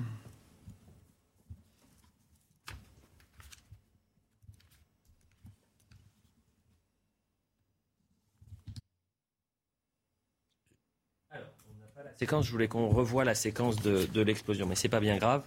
Deux jours plus tard, le président français se rend sur place, premier chef d'État étranger à faire le déplacement. Il promet de ne pas lâcher sa population. On écoute Emmanuel Macron. C'était donc le 6 août 2020. Je ne suis pas là pour cautionner quelque régime ou quelque politique que ce soit. Mais je suis là, et c'est mon devoir, pour vous aider en tant que peuple, pour vous apporter les médicaments, le soutien, de quoi vous nourrir et de quoi vous aider à reconstruire. C'est quand le drame est là de savoir reconstruire plus vite. Maintenant, le défi, vous le connaissez. écoute-moi, écoute-moi. Il est dans les mains des Libanais. Et donc, c'est de reconstruire Gérard Vespierre, vous êtes toujours avec nous, géopolitologue. Depuis deux ans, rien ou presque, l'enquête patine, le Liban reste à terre et symbole de cet euh, échec, euh, Gérard, une partie du silo à grains, et je pense qu'on a l'image, se sont euh, effondrés dimanche dernier à la suite d'un incendie.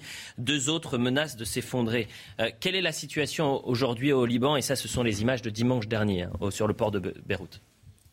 Bah, elle est effectivement, elle est très, très, très difficile. Et cela, c'est une situation, hélas, structurelle, n'est-ce pas, depuis euh, le début euh, du déséquilibre de la Syrie, donc 2011-2012.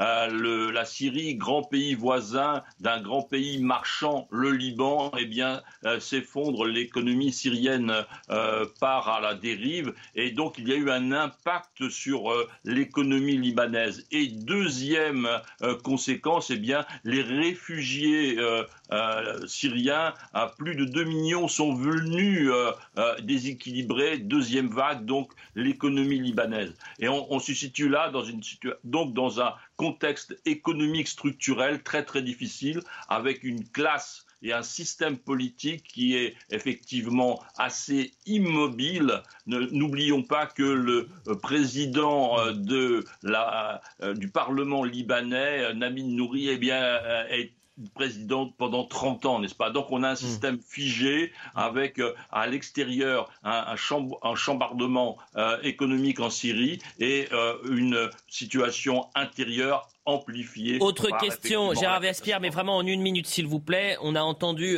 Emmanuel Macron, c'était donc le 6 août 2020, sur le port de Beyrouth, dire à la population on ne vous lâchera pas, la France ne lâchera pas le Liban. Est-ce que deux ans plus tard, la promesse a été exaucée? Tenu bah, Écoutez, en, termes d'accompagnement politique, en termes d'encouragement, en termes de finances, en termes euh, d'envoi effectivement de, produits euh, nécessaires à, la vie libanaise, euh, eh bien oui, nous avons fait, mais il y a effectivement une, vaste population. avec les réfugiés, on est au-delà de, 10 millions d'habitants, donc il n'y a pas la possibilité pour la seule France d'agir. Nous avons fait notre travail. La situation intérieure libanaise est vraiment très difficile d'un point de vue économique et politique. Et c'est la politique qui doit pouvoir donner à l'intérieur du Liban un nouvel axe.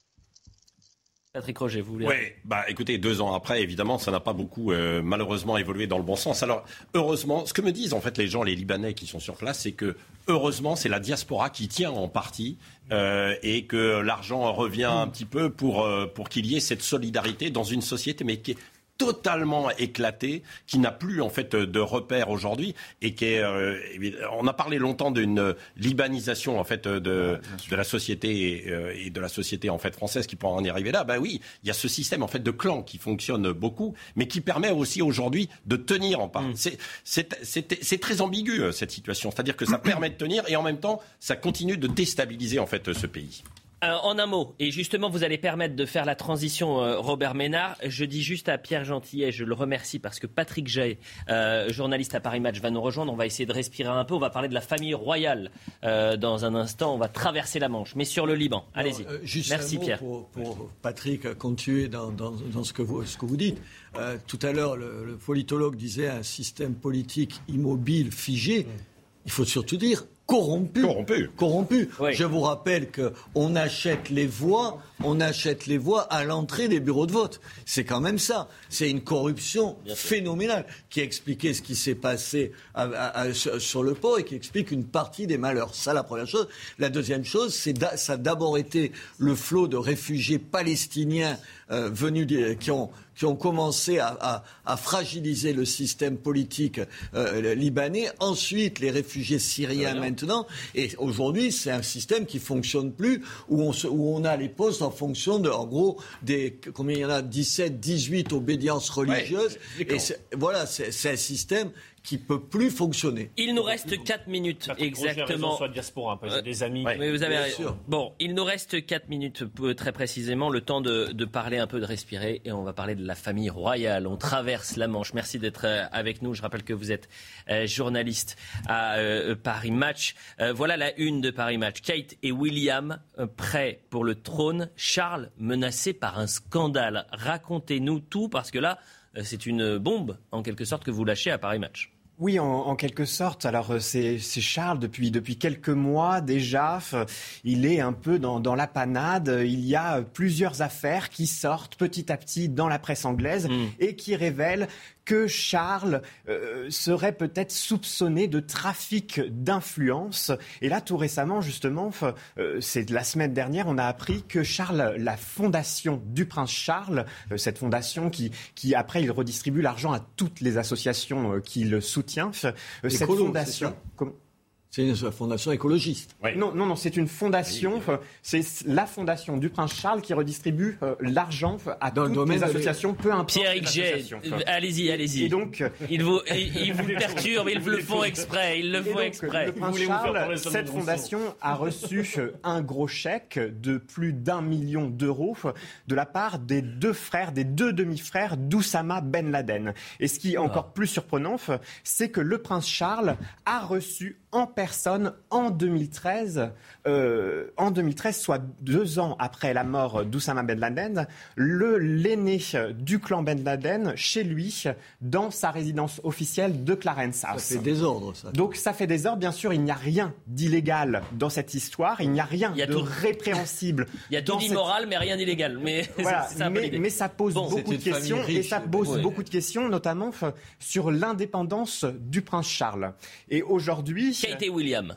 Racontez-nous. Voilà, aujourd'hui, euh, les Britanniques commencent à reparler de cette vieille rumeur hein, qui date, euh, la première à en avoir parlé, c'était euh, Diana en 1995 dans une, dans une interview les, restée célèbre, une interview à Panorama à la BBC, mhm. où elle disait que son mari, son ex-mari, n'était peut-être pas capable de monter sur le trône et qu'il fallait peut-être mieux passer la couronne d'Elisabeth II à William directement. Bon, alors et William, justement. Complètement quelque chose. Est-ce qu'il est prêt alors bien sûr, William, il est prêt. La reine le sait, c'est son petit-fils favori. Elle l'a forgé à son image. Euh, il déjeunait ensemble quand il était adolescent. Il déjeunait ensemble toutes les semaines. Elle lui a donné euh, de nombreux conseils. William, c'est euh, il est rentré dans le moule d'Élisabeth II. C'est son, euh, c'est la copie conforme. Alors que Charles, lui, il est tout à fait euh, différent. Élisabeth II, d'ailleurs, ne l'a jamais vraiment apprécié. Euh, il est trop fantasque à son goût, pas assez pragmatique. Alors que William, il est conservateur comme elle aime, il est flegmatique comme elle aime. Et donc, Élisabeth II, on pourrait croire qu'elle aussi, dans, son, dans ses fantasmes les plus profonds, elle voudrait que la couronne passe directement à William. Mais c'est complètement impossible au ah. Royaume-Uni. Ah, ouais. ah, bah, d'accord. Ah, tout ça. Eh, non, mais attendez. Il aurait fallu commencer par Vous m'avez menti alors. Vous êtes des magiciens, par Au Royaume-Uni, on ne saute pas vraiment, on ne peut pas sauter les générations. Après, Charles, si Charles est vraiment il faut qu'il embourbé dans ses scandales, dans ses polémiques, il pourrait choisir d'abdiquer, euh, ce qui ne s'est pas vu depuis Édouard VIII. Bon, Patrick, merci. Je rappelle que vous êtes journaliste à Paris. C'est pas impossible, en fait. Oui, non, c'est pas, impossible, mais c'est quasiment impossible. C'est pas impossible, mais si une météorite tombe sur euh, Windsor, oui, ça devient possible. T'es journaliste, tu retiens l'hypothèse la moins probable, mais la plus sexy. Voilà, exactement. Il n'est pas exclu que ça arrive. Robert Ménard, merci beaucoup. Olivier D'Artigol, c'était sportif ce matin. C'était très bien. C'était très bien, je suis d'accord avec vous. Patrick Roger, merci. On vous retrouve vendredi soir pour l'heure des Pro 2 euh, Peut-être, oui, j'avais un peu oublié, mais c'est vrai. Merci beaucoup, Patrick C'était un plaisir. Allez, l'info se poursuit sur CNews. À ce soir.